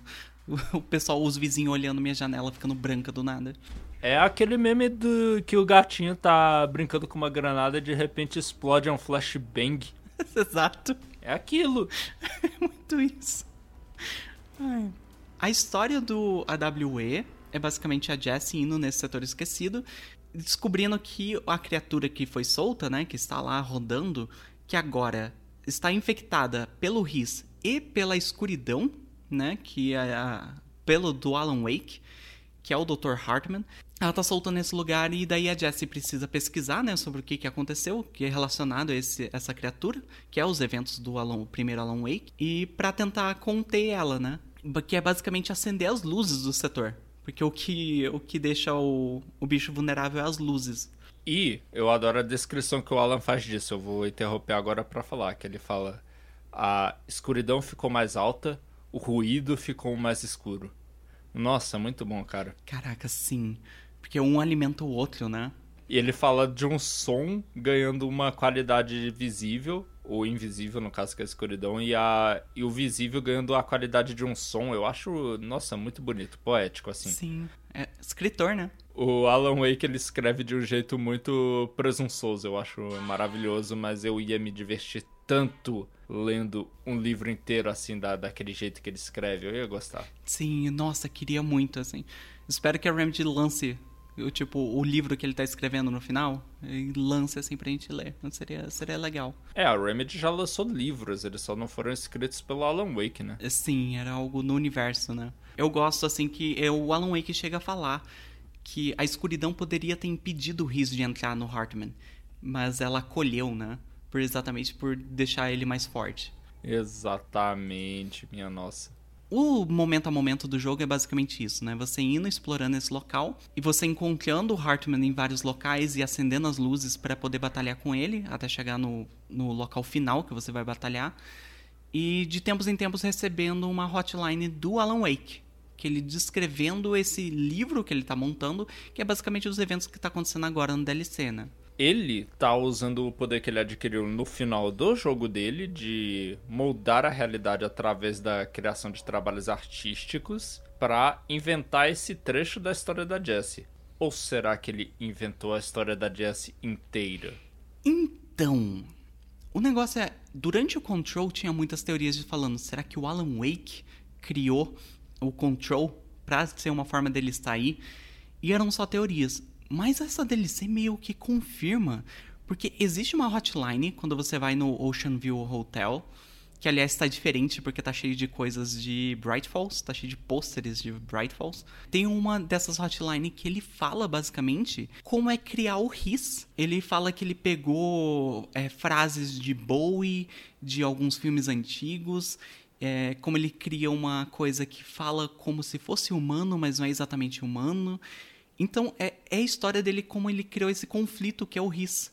Talvez ele não tenha criado o FBC, mas ele criou os eventos do jogo Control. Minha nossa senhora, não. Eu, nossa. Eu vou gostar muito do Alan Wake 2, não tem como. Sim. E, e fica um negócio assim, você não sabe o que exatamente ele tá falando. Tem uma hora que ele usa uma frase do Riz no texto dele e você fica, hã, eu já ouvi essa frase antes. Mas aí chega essa hotline e basicamente confirma, assim, que é, é isso. Ele criou o evento do Riz. Eu não sei se ele criou a Jessie ou o Dylan. Talvez ele usou, tem, teve esse evento em Ordinary e ele usou isso para O universo usou isso, né? Aham. Porque tem essa coisa que o que o Alan Wake cria não é exatamente literal. O universo se molda para que os eventos meio que encaixem nas, na realidade, né? E daí talvez ele não tenha criado o evento de Ordinary, mas fazer a Jessie ter esse protagonismo de voltar e como a Polaris interagiu, o Trent ter aberto o portal, eu acho que foi a escrita do Alan Wake que criou isso. É, não, isso tudo faz sentido e são teorias muito interessantes de ficar falando. Eu já ouvi por horas as pessoas discutindo teorias nesse sentido. O ruim é que eu não tenho nada a adicionar. Eu só fico empolgado para saber como é que vão resolver isso no Alan Wake 2. E assim, uma última coisa, um dos últimos documentos que você pega quando você vai enfrentar o Hartman pela última vez, que você chega no local que eles estudaram o AWE de Bright Falls, né? E daí tem entrevista com várias pessoas, tem com, até com os Old Gods of Asgard, né? Que eram os personagens do, do primeiro jogo. Tem entrevista com a, a esposa do Alan Wake, que eles trouxeram para entrevistar ela. O- em- a gente encontra dois documentos que são scripts que o Alan Wake fez para aquele Night Spring, que era aquele seriado meio Twilight Zone que ele escrevia. Ah, sim, aparentemente era o primeiro seriado que ele fez como escritor, né? Foi o primeiro trabalho profissional dele como escritor, é roteirista de Night Springs. Exatamente. E isso faz muito tempo. Isso foi antes do- dos eventos de, de Bright Falls, né? Antes de 2008, que eu acho que é o jogo que se passa. 2010. Aham. Então, o roteiro é basicamente: ele abre com um cientista falando com um diretor do Federal Bureau of Night Springs, que era um um lugar que lidava com coisa paranormal, dele lidando com o fato de que o diretor ele descobriu que esse cientista estava fazendo algo muito grandioso. Ele entrou em contato com uma criatura ou algo assim. E o diretor força esse cientista a usar esse objeto, esse conhecimento que ele adquiriu, para abrir um portal e deixar a criatura vir. E o, te- o episódio termina com o cientista meio que abismado com o que o diretor fez. E o diretor meio que abraçando essa criatura dizendo que não, agora tudo acabou e tudo mais. E o que é isso se não o roteiro de Control? Meu Deus do céu, velho. Às vezes a Remedy põe um negócio no meio da história de meio sacanagem que eu.